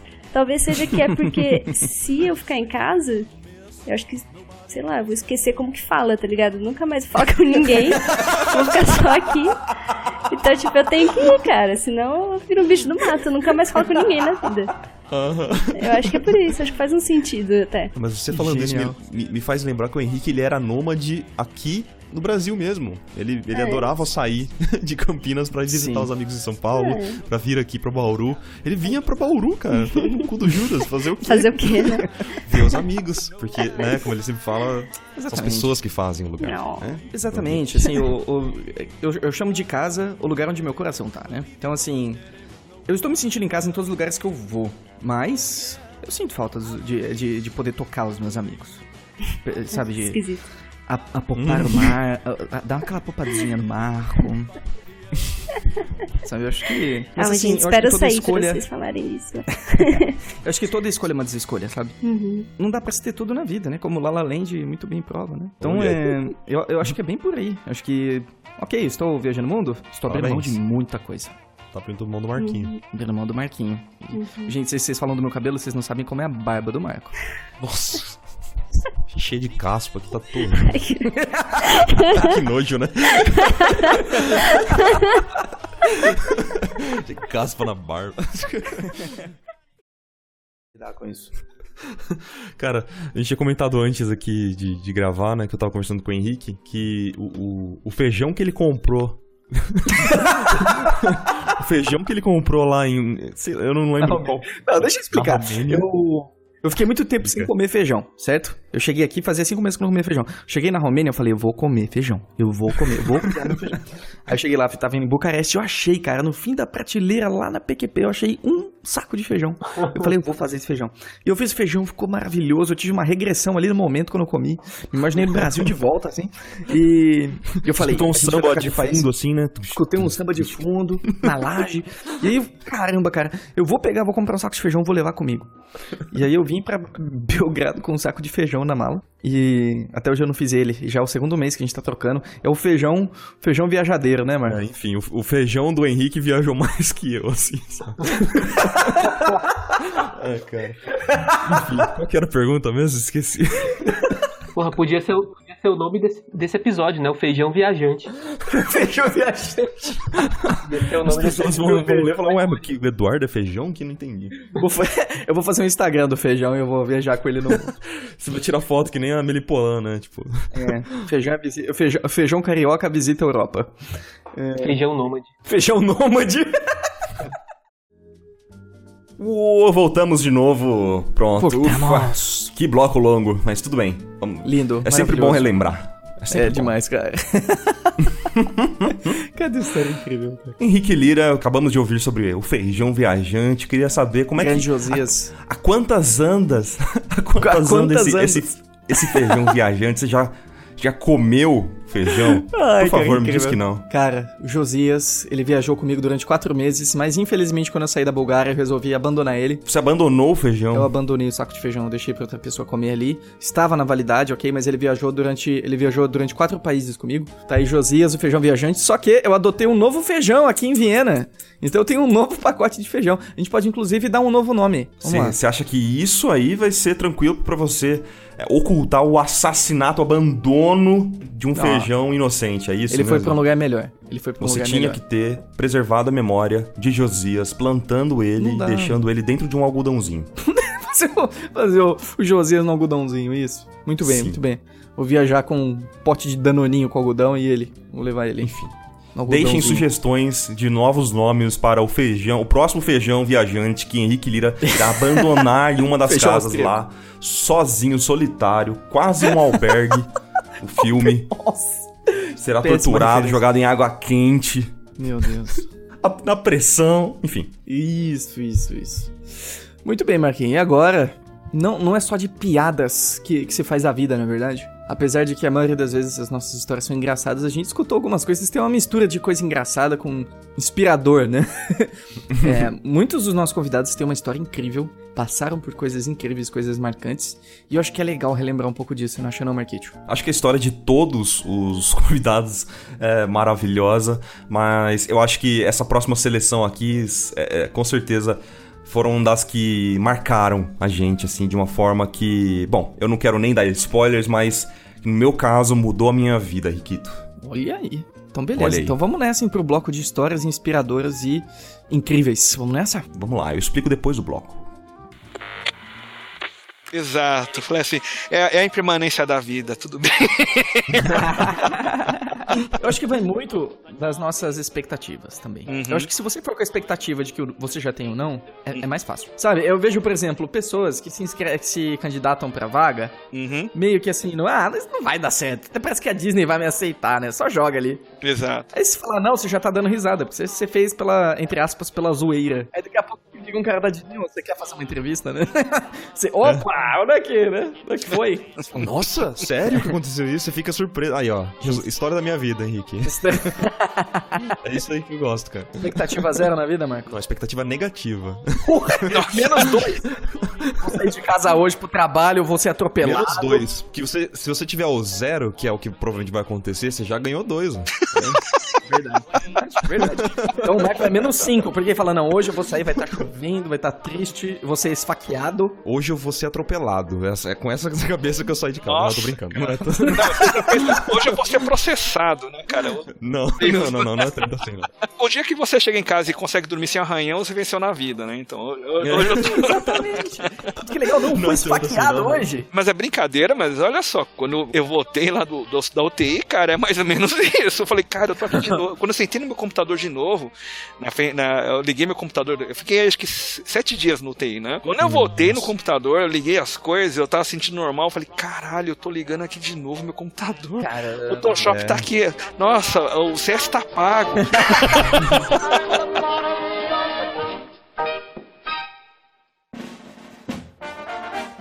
Mas, é, vou te fazer uma pergunta bem interessante. O que, que mudou na sua vida depois do infarto? Muita coisa. Mudou. Primeiro que eu.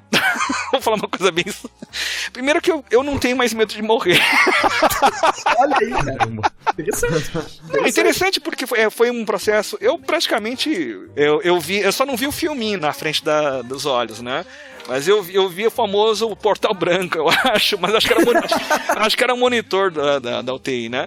É, foi, foi muito tranquilo o processo. Tanto que uma hora que eu tava dormindo, eu perguntei pro médico, é normal sentir muito sono? O médico falou, não, não é normal, a gente tem que correr. E eu comecei a sentir muito sono né, na, na mesa de operação, e aí eu comecei a ver tudo muito pequenininho, né? Como se a, se a lente do cristalino começasse a mudar. Né? Eu, Nossa, tá tudo muito pequeno. Eu falei assim, puta, se morrer é isso, cara, vamos lá, é só dormir, né?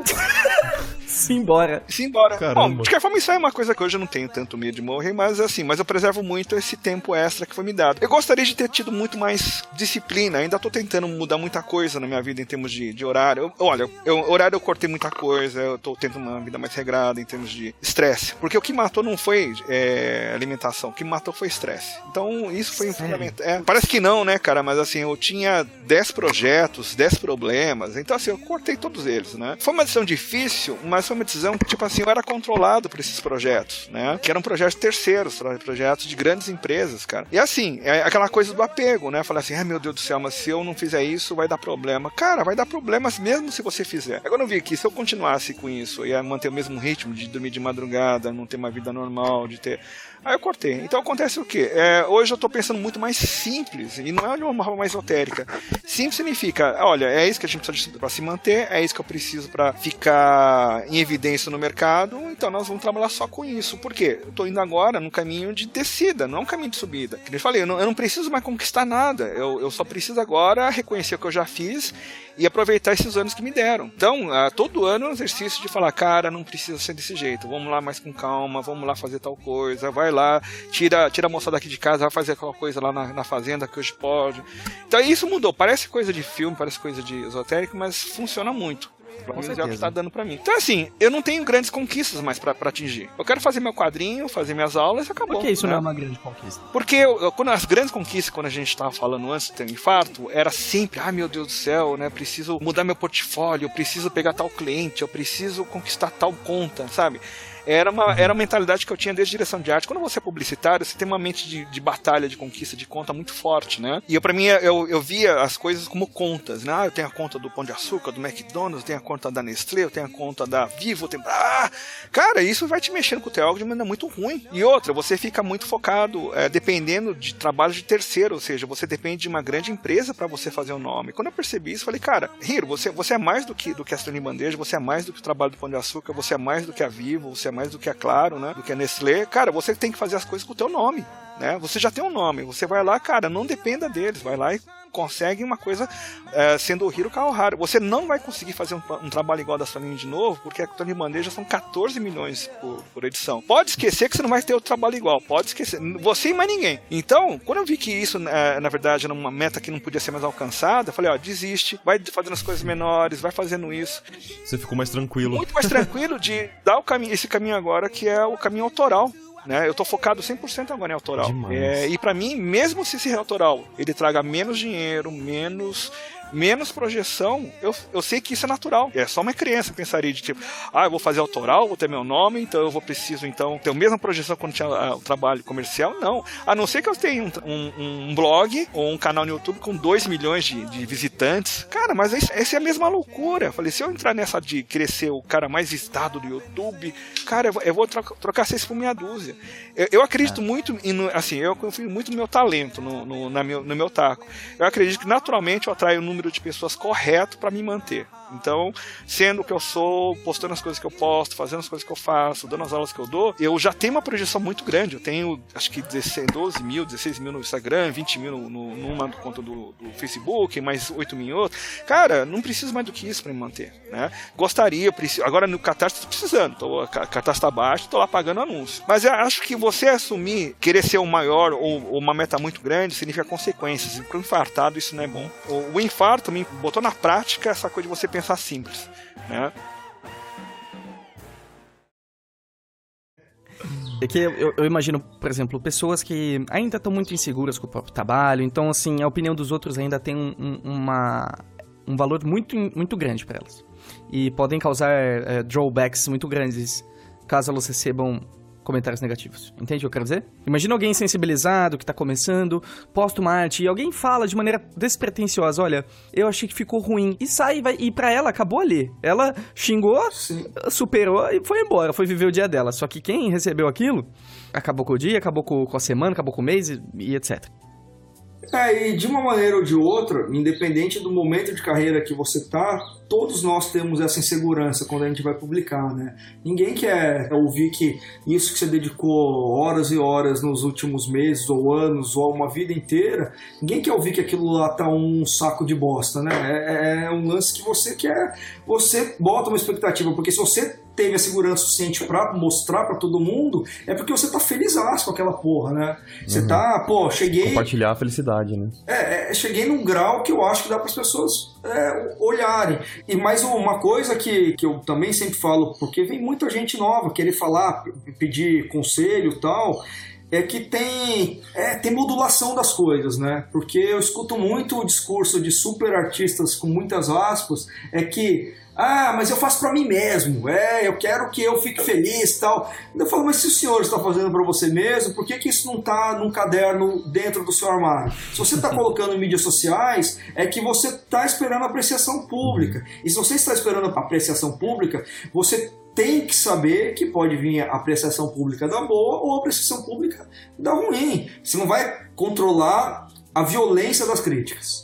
Não tem como. Isso daí dentro da sua casa. É É, verdade. é, o, é, o, é o filho que, que tem uma três gerações de médico, o cara resolve que vai, vai fazer artes cênicas e toma porrada do pai, sabe? Então, isso daí, gente, criançada, meninos novos, quem estiver escutando, a vida é assim, é, é o que o grande filósofo ocidental o, o- sempre diz, que ninguém vai te bater mais forte que a vida, né? Que é o que o Stallone fala pro filho dele. E, e- e é muito verdade, porque se, se você sair para a vida adulta hum, do seu casulo da internet, onde você é o rei supremo, achando que todo mundo vai te reverenciar, você já pode sair com, com tarjinha preta já e começar a marcar terapia, porque a vida é muito mais difícil, sabe? Você vai ter que reconhecer a autoridade do Estado, reconhecer a autoridade e hierarquia dentro do trabalho, você vai ter que reconhecer a autoridade, sei lá, até de polícia, mesmo quando ela estiver errada. Então, o lance é que para você ter casca, ter pele dura e casca grossa, é bom que vocês já comecem a perceber que você colocar a cara na rua é você estar passivo de crítica para todas as coisas que você faz. E não é julgamento, tá, gente? Não é a pessoa te julgando ou não, porque essa palavra é o que os millennials mais odeiam quando julgam eles, né? Mas é um lance de que as relações elas são um infinito debate de ação-reação e, e críticas o tempo todo. Então tem que ficar com a casca dura mesmo, saber que se você vai colocar uma coisa na rua, vai ter um cara que vai olhar aquilo e falar Puta, mas que bosta, né? Que pretencioso. E você vai falar, puta, talvez seja, talvez não seja. E vamos tocar a vida, né? Você já sofreu muito com críticas no passado? Ah, não, mas é porque eu sou bom pra caralho.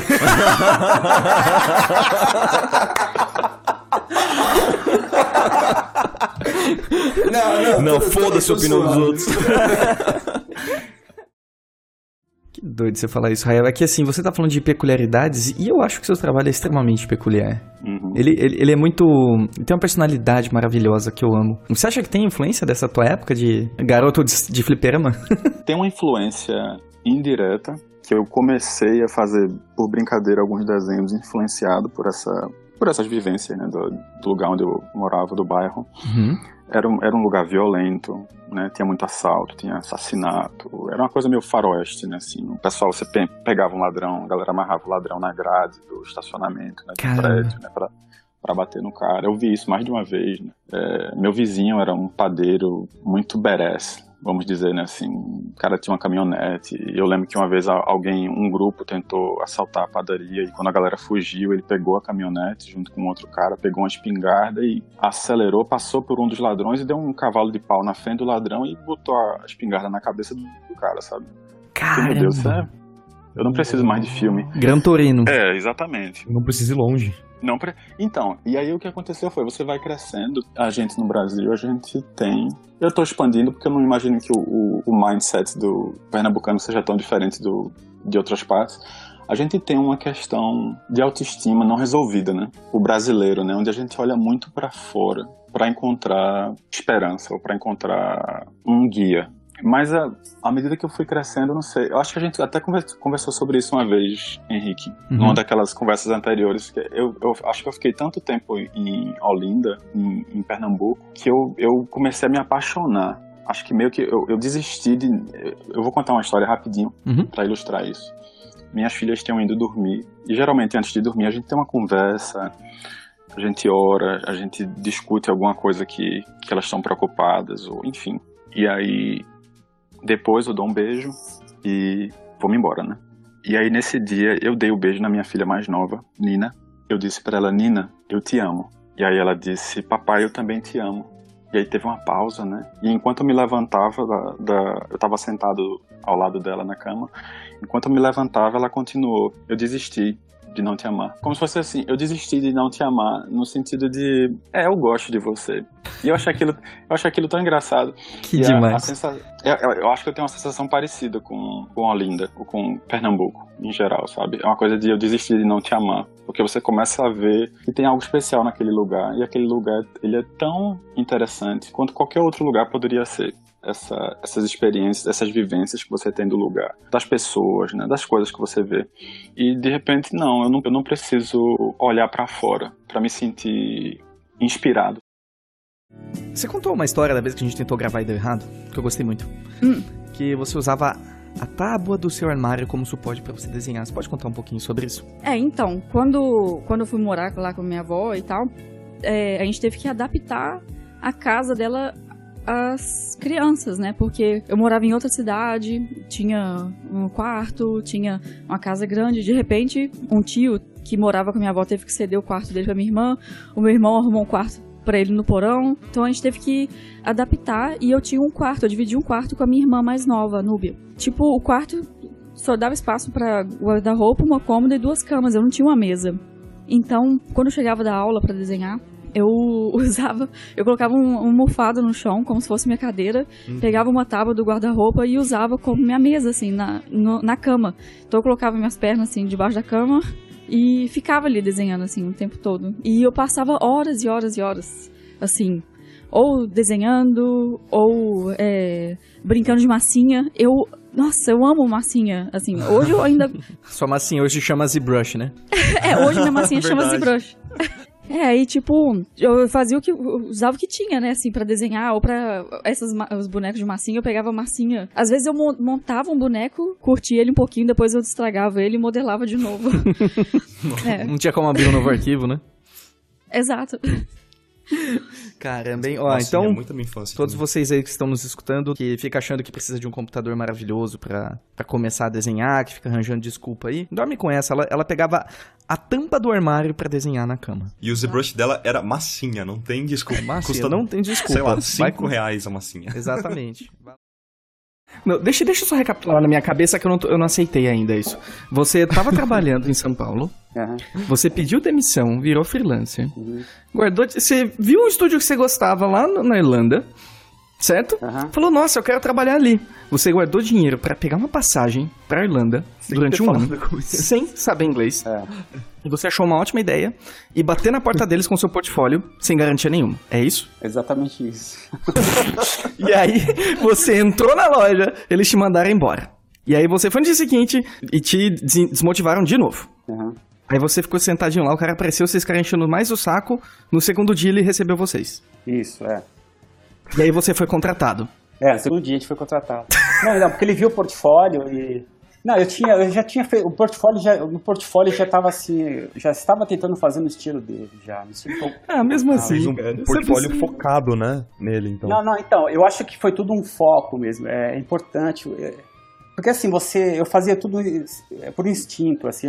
Hoje eu avalio essas coisas hoje, né? Então eu, penso, eu falo quando eu dou um workshop, eu falo, falo para os estudantes tal, eu falo muito de foco, tá? Tem que ter um foco tal. Sim. Eu já tinha esse foco sem noção de saber que tinha que ter esse foco, que era importante isso. Eu lembro que eu, falo, eu, eu falava para as pessoas do Brasil, não, eu vou, eu vou conseguir entrar lá. Eu, é, sabe assim, uma coisa muito positiva que eu tinha. Eu não sei explicar. Eu sei que eu, meu foco era né? esse e eu, eu planejei para chegar nesse ponto. Talvez a, sorte, tá- tem um pouco de sorte envolvida aí, porque vamos supor. Não, vamos Sorte? Não, é um pouco de sorte. Vamos supor que. Uma coisa que eu não pensei nisso, eu pensei depois. Vamos supor que o Don Bluth não estivesse lá, ele estivesse viajando. Seria uma outra história. Ou tivesse mudado de endereço, né? Não, eu não, é, isso também, mas não só não de mudar, mas vamos supor que, como, como diretor, ele, eh, por exemplo, ele fazia a gravação das vozes em Los Angeles, na época. Porque os, atores moravam em Los Angeles e tal. Então, vamos supor que ele estivesse viajando, ou estivesse em outro lugar, seria uma outra história, talvez ele não teria conseguido, entendeu? Então, talvez a sorte dele estar lá no estúdio também ajudou, porque ele que viu o nosso portfólio, ele que era o, o que ele falava era, era, era lei, né? Não, enfim, Sandro, foi, foi assim. Sua história parece mentira de tão incrível que é. Não, se você pensar bem, foi uma, é uma coisa assim, um pouco de coragem também, porque a gente teve que. Foi a primeira, vez, primeira vez que eu viajei pra fora do Brasil. Sabe? Foi assim, tudo muito, muito de aventura mesmo, né? Muito de aventura. Que fantástico. Você tinha quantos anos? Você tinha 19 anos.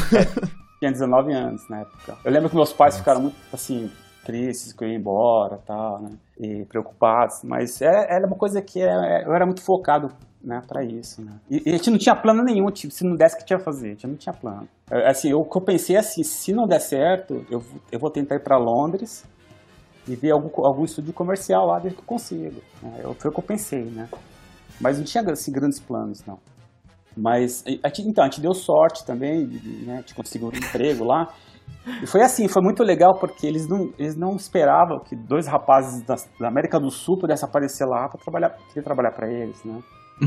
Então, por isso, eles deram pra gente. Eu lembro, no dia seguinte, eles colocaram. Pra, pra começar, eles co- colocaram a gente num hotel lá bacana. Eles deram pra gente o nosso. arrumaram o nosso visto de trabalho rapidi, rapi- rapidamente. Eles deram uma tour por Dublin com um chofer numa limusine. Eles ofereceram pra gente. É. Eu lembro, eu e meu, ami- eu e meu colega com aquelas roupas bem. qualquer coisa, com uma pochetezinha e tal. Dentro, dentro de um dentro de uma limusine com o chofer levando a gente para qualquer lugar, né? E, e eles deram tudo isso pra gente e deram também curso de inglês toda sexta-feira. E um, ia um professor, né? Um professor até o estúdio. A gente parava, ficava uma hora, duas horas, aprendia inglês. Né? Então eles tratavam a gente muito bem lá. É, Porque eles viram, né? e Eles viram que, pô, dois, dois garotos do Brasil tem, né, querendo trabalhar lá e tal. Eles acho que ficaram assim, surpresos, né? Surpresos que Não sei porquê. Mas então, mas foi, foi, foi meu começo em, em longa-metragem, foi lá, foi com o Don Blue.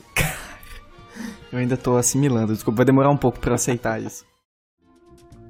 E estamos de volta. Uh, o que, que foi esse bloco, hein? Oh yeah, meu amigo. Acabamos de ouvir a trajetória de Sandro Cleuso, que foi, assim, desculpa pessoal, mas é difícil até falar isso. Sempre me perguntam qual é o episódio, o seu episódio favorito. E aí a gente fica que nem mãe de. De quantos episódios? 40 aí? 44, com isso 45. Mãe de 44 filhos falando assim: ah, não, ele, todos eles são lindos. Só que, na- assim, pra mim, Riquito, esse, esse episódio do Sandro Cleuso mudou a minha vida, cara. É, Olha de aí, verdade. De que maneiras, de que maneiras. Acho que a história dele me inspirou a seguir novos caminhos. Então, esse ano de 2017 foi um ano que eu comecei vários projetos, né? Eu participei da produção de coisas maravilhosas no Iconic, né? Eu saí depois da produção de coisas maravilhosas do Iconic para poder seguir a minha própria jornada e muito disso foi inspirado nesse, nessa gravação do episódio do Sandro Cleus, cara, que Ah, me que atingiu legal. assim que nem uma flecha no meu coração. Poxa, que interessante. Você É. nunca tinha me dito isso. Eu disse, não disse? Não, eu, eu- sabia que o episódio te tinha inspirado bastante, mas eu não, eu não sabia que nesse nível, entendeu? Pois é, cara, foi um nível muito pessoal e, e aí que tá o porquê que, que eu, eu particularmente nunca deixaria de fazer esse podcast, porque ah, a gente se depara com momentos é, inesquecíveis que, e marcantes nesse, nesse nível, sabe? Que realmente mexe assim, te instiga, te, te joga algumas dúvidas, te instiga a pensar sobre a sua própria trajetória, se você tá fazendo certo, se você tá fazendo errado, o que você realmente quer da sua vida. E eu só tenho a agradecer principalmente ao Sandro, porque, cara, esse episódio eu realmente fiquei alguns dias quietinho, sabe, no meu canto, só pensando, refletindo. Refletindo sobre a vida. É, eu acredito que isso aconteceu com outras pessoas também. Então, ouvintes, deixem nos comentários quais foram os episódios que mais te marcaram. Eu queria de coração saber se teve algum episódio que te afetou dessa forma que o episódio do Sandro Cleuso me afetou.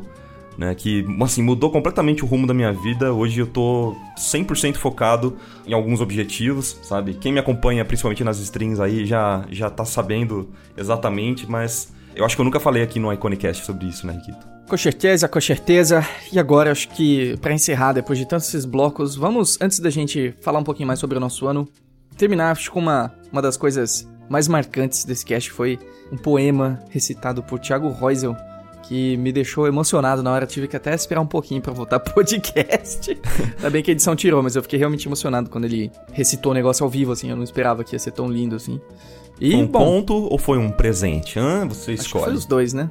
Foi, Foi um os dois. presente, cara. Então Foi fiquem um aí com o presente. conto que Thiago Reusel fez pra esposa dele. Nesse momento eu gostaria de estar casado com o Thiago Reusel, aliás. É... fiquem com esse conto maravilhoso de Thiago Reusel. E já voltamos. E já voltamos.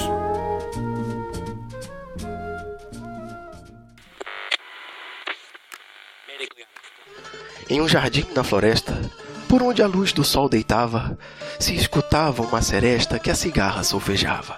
Trabalhada na modéstia, talentosa em fazer festa, a alegria ali reinava. Mas um dia no jardim, ouviu-se um triste lamento. Era a rosa que chorava e o seu pranto circulava pelos bocejos do vento. Murmurava bem baixinho: Só o que tenho são espinhos. Quem me dera ter talento? Ah, se eu soubesse cantar, ou nas trovas ser veloz, mas não nasci para versejar, e quando canto, faz chorar o destempero da minha voz. A cigarra então se agita, não podia imaginar ver aquela flor aflita, logo a rosa mais bonita, veio então a consolar. Acolhendo a flor ferida, disse: Amor da minha vida, é tu quem me faz cantar. Já pensou por um segundo que o maior jardim do mundo pode ter tudo o que for? Uma orquestra de cigarras, artistas, bandas, fanfarras, poetas de toda cor, mas sem tu, tudo é festim, pois jardim só é jardim na presença de uma flor. O que seria dos poetas, dos cantores, dos profetas, sem um perfume de flor, sem um motivo de amor, sem um olhar de paixão? O que seria do sabor, o que seria do que eu sou, sem a tua inspiração? Ah, repara, eu falando, tu tens um algo de magia.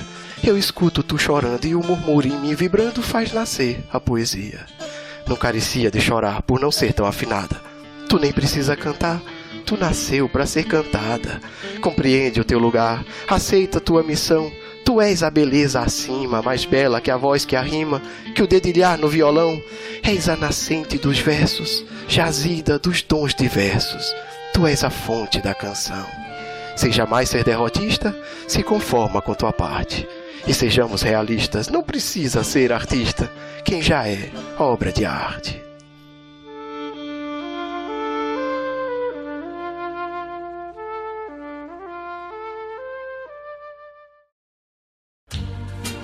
Opa!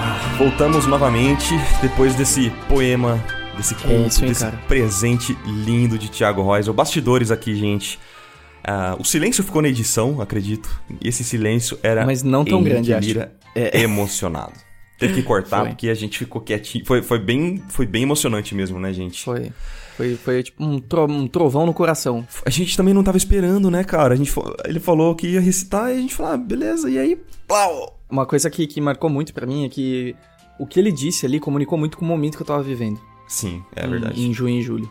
De tentar me entender enquanto pessoa, meu papel é uma coisa que eu sempre tento rever. Eu tava justamente nesse momento e ele falou isso. Cara, eu senti na, no coração que ele disse, sabe? Foi, foi muito forte pra mim. Muito forte mesmo. Uh, isso é uma prova de que o nosso ano foi intenso, né, Marquinho? Pois é, cara. Nossa, Que isso, cara. Se parar pra pensar o quanto de coisa que a gente fez ah, em 2017, é. Ah, eu quero só mandar lembranças aí pro nosso Iconic Spot, que foi um outro, um outro projeto que a gente Poxa, criou, que, é, que o pessoal sente muita falta.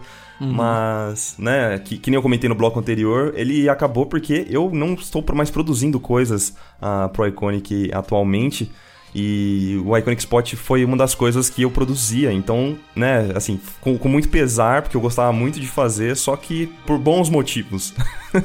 Não, e tem outra coisa também que a gente achou que tava começando a ficar muito repetitivo, né? É, então. E a gente tava meio cansadinho de continuar ele. E a gente não tem medo de mudar de ideia, a gente testa as coisas e vai, né? Mesma coisa o Café Iconic, que eu adorava produzir, né? Tanto que minha câmera tá quase aposentada aqui agora, porque eu não, eu não gravo quase nada durante uns dois, três meses. Mas esses dois, três meses, eles têm sido muito importantes, porque tem sido um momento de introspecção muito forte, né? Esse foi um dos anos mais transformativos, transformadores, transformadores é a palavra, né? Da minha vida. Foi, sem dúvida, porque eu acho que eu realizei um grande. Eu, eu sinto que hoje eu sou um artista livre, sabe, Marco? e, e foi incrível poder viver isso, sabe? É, a gente morou em 11 países, acho. É muita coisa. E a gente tá indo pro nosso 12 segundo. E acabando o ciclo, a gente vai voltar pro Brasil. E depois vai voltar pra uma outra temporada na Ásia, provavelmente. Mas, cara, que coisa impressionante. Esse ano ninguém vai nunca poder tirar isso da minha memória, da memória da Isa, sabe, do nosso coração, porque foi um ano impressionante. E não só pela questão de ah, viajar e conhecer os lugares que eu sempre quis, mas poder viver e aprender com o processo, sabe? Porque a viagem é só o palco pra você atuar uma peça, eu sinto, sabe? Os lugares são só palcos. Você é o ator. Você faz do lugar o que você quer. E eu sinto que eu cresci muito enquanto pessoa. Eu tinha metas pessoais bem ousadas esse ano e eu sinto. Eu sentia que eu não ia cumprir, até recentemente. E eu sinto que aos poucos. Porque eram metas até meio que abstratas, assim. Metas internas, assim, de como melhorar enquanto pessoa, como se entender em relação a certas coisas. E eu sinto que. Cara, durante 10 meses foi muito difícil e no último mês parece que começou a vir um monte de respostas, sabe? E. Legal. Isso foi muito especial pra mim, tem sido muito especial. Um ano muito rico e eu agradeço a todos que, inclusive, ajudaram a, a fazer disso uma realidade. Fantástico, cara. E, e outra coisa também que cresceu, né, nesse ano, além de você, Riquito, foi o seu cabelo, meu amigo, que foi um protagonista à parte do nosso ano, que foi acompanhar o crescimento do cabelo do Henrique Lira ao longo dos Exatamente. cafés icônicos. Então, se você não tiver paciência de ir vídeo por vídeo, tem a retrospectiva do café, né, quando, É, desde o quando o café acabou, tem um especial de encerramento ali que a gente fez, que teve a, a evolução do cabelo de Henrique Lira. que realmente foi um outro protagonista, assim, sabe? Do, do- do Ai, canal cara. do Iconic. É, mas é legal falar disso porque a última vez que eu tinha deixado meu cabelo comprido eu tinha 14 anos, então eu não tinha barba ainda. Então eu parecia, um vo- eu, parecia o vocalista do Handsomes. E então eu tinha muita curiosidade de ver como que eu ficava de cabelo comprido e barba, depois que eu já tinha crescido e virado adulto. E foi, foi por isso que eu deixei, um dos motivos foi esse. Eu queria, eu queria ver como eu ficava. Mas foi bem natural, eu não planejei deixar o cabelo comprido. Eu só não cortei ele, na verdade. Não é que eu deixei ele crescer, eu simplesmente não o cortei. Mas foi uma experiência legal. Mas aí eu já cortei de novo, não tenho mais medeixas longas. Foi uma ótima experiência, quem sabe no futuro. Tudo que vai pode voltar, né? O Café Iconic pode voltar um dia, o Spot pode voltar um dia, mas eu acho que é legal eu falar que a gente sempre tem uma vontade latente de tentar coisas novas, né, Marquito? Exatamente, cara. E falando de testar coisas novas, também pra mim foi um ano que eu comecei a fazer streamings. Olha aí, cara. Olha que- aí, conte-me mais. Isso foi inusitado. Foi muito inusitado, mas eu tenho me divertido pra caramba de fazer streamings é, lá no Twitch. Então, assim, pra quem não conhece, gente, é, twitch.tv barra Marco Álvares, eu faço streams, assim, muitos dias da semana. Em dezembro Oh, yeah. eu fiz, eu tô fazendo stream praticamente todos os dias, praticamente não, todos os dias de dezembro eu estou é, fazendo streams e, e tem sido uma experiência, assim, incrível, porque, que nem eu comentei antes, né, que eu deixei de produzir coisas no Iconic, que eu fui, fui demitido, né, Henrique Lira me demitiu, É, vamos, vamos abrir as cartas, né? Não, brincadeira. Eu, eu, eu, eu saí pra poder estudar, sabe? E pra não me sentir muito sozinho nessa, nessa jornada de estudo, da, praticamente da minha volta pra pintura digital, né? Porque eu fiquei parado por muito tempo. Pra não me sentir muito sozinho, eu comecei a fazer essas streams de forma completamente aleatória no começo, né? Sem expectativas nenhuma. E foi gerando uma comunidade tão orgânica ali, cara, na minha- Uhum. nas minhas streams, que eu fico muito orgulhoso, sabe? Então, eu acho que essa foi uma das conquistas mais legais ah, de 2017, que eu fiz muitos amigos na- lá no Twitch. Então, pro pessoal que me acompanha, ah, um abração pra vocês, cara. Vocês, vocês são demais mesmo. Muito obrigado, pessoal do nosso grupo do Discord, o Liquify. que é a piadinha nossa lá. Então, um abraço pra todo mundo lá do, do nosso grupo do, do Discord, que realmente vocês fizeram o meu ano muito especial. E nesse mês de dezembro, cara, pra completar assim, pra fechar o ano com chave de ouro, além de tudo que a gente passou, ah, eu e o Mike Azevedo fizemos uma campanha beneficente, além de tudo, Rick, que, assim, isso completou, fechou meu ano, assim, de forma que acalentou meu coração, sabe? Aqueceu meu É. coração ver como as pessoas se mobilizaram pra ajudar nessa campanha. Foi, eu foi queria, incrível. posso só agradecer, por favor, nominalmente algumas pessoas, Riquito? Claro, por favor. Vamos lá, então eu queria agradecer primeiro o Mike, que é um cara que encabeçou essa campanha beneficente para arrecadar fundos para a ACC, para o Hospital de Câncer de Barretos. O Mike é um cara que a gente sabe que é especial, né? Nos bastidores aqui, a gente, a gente que convive com ele sabe que ele é um, um cara muito especial. Assim, ele, ele é, é apaixonante estar do lado do Mike.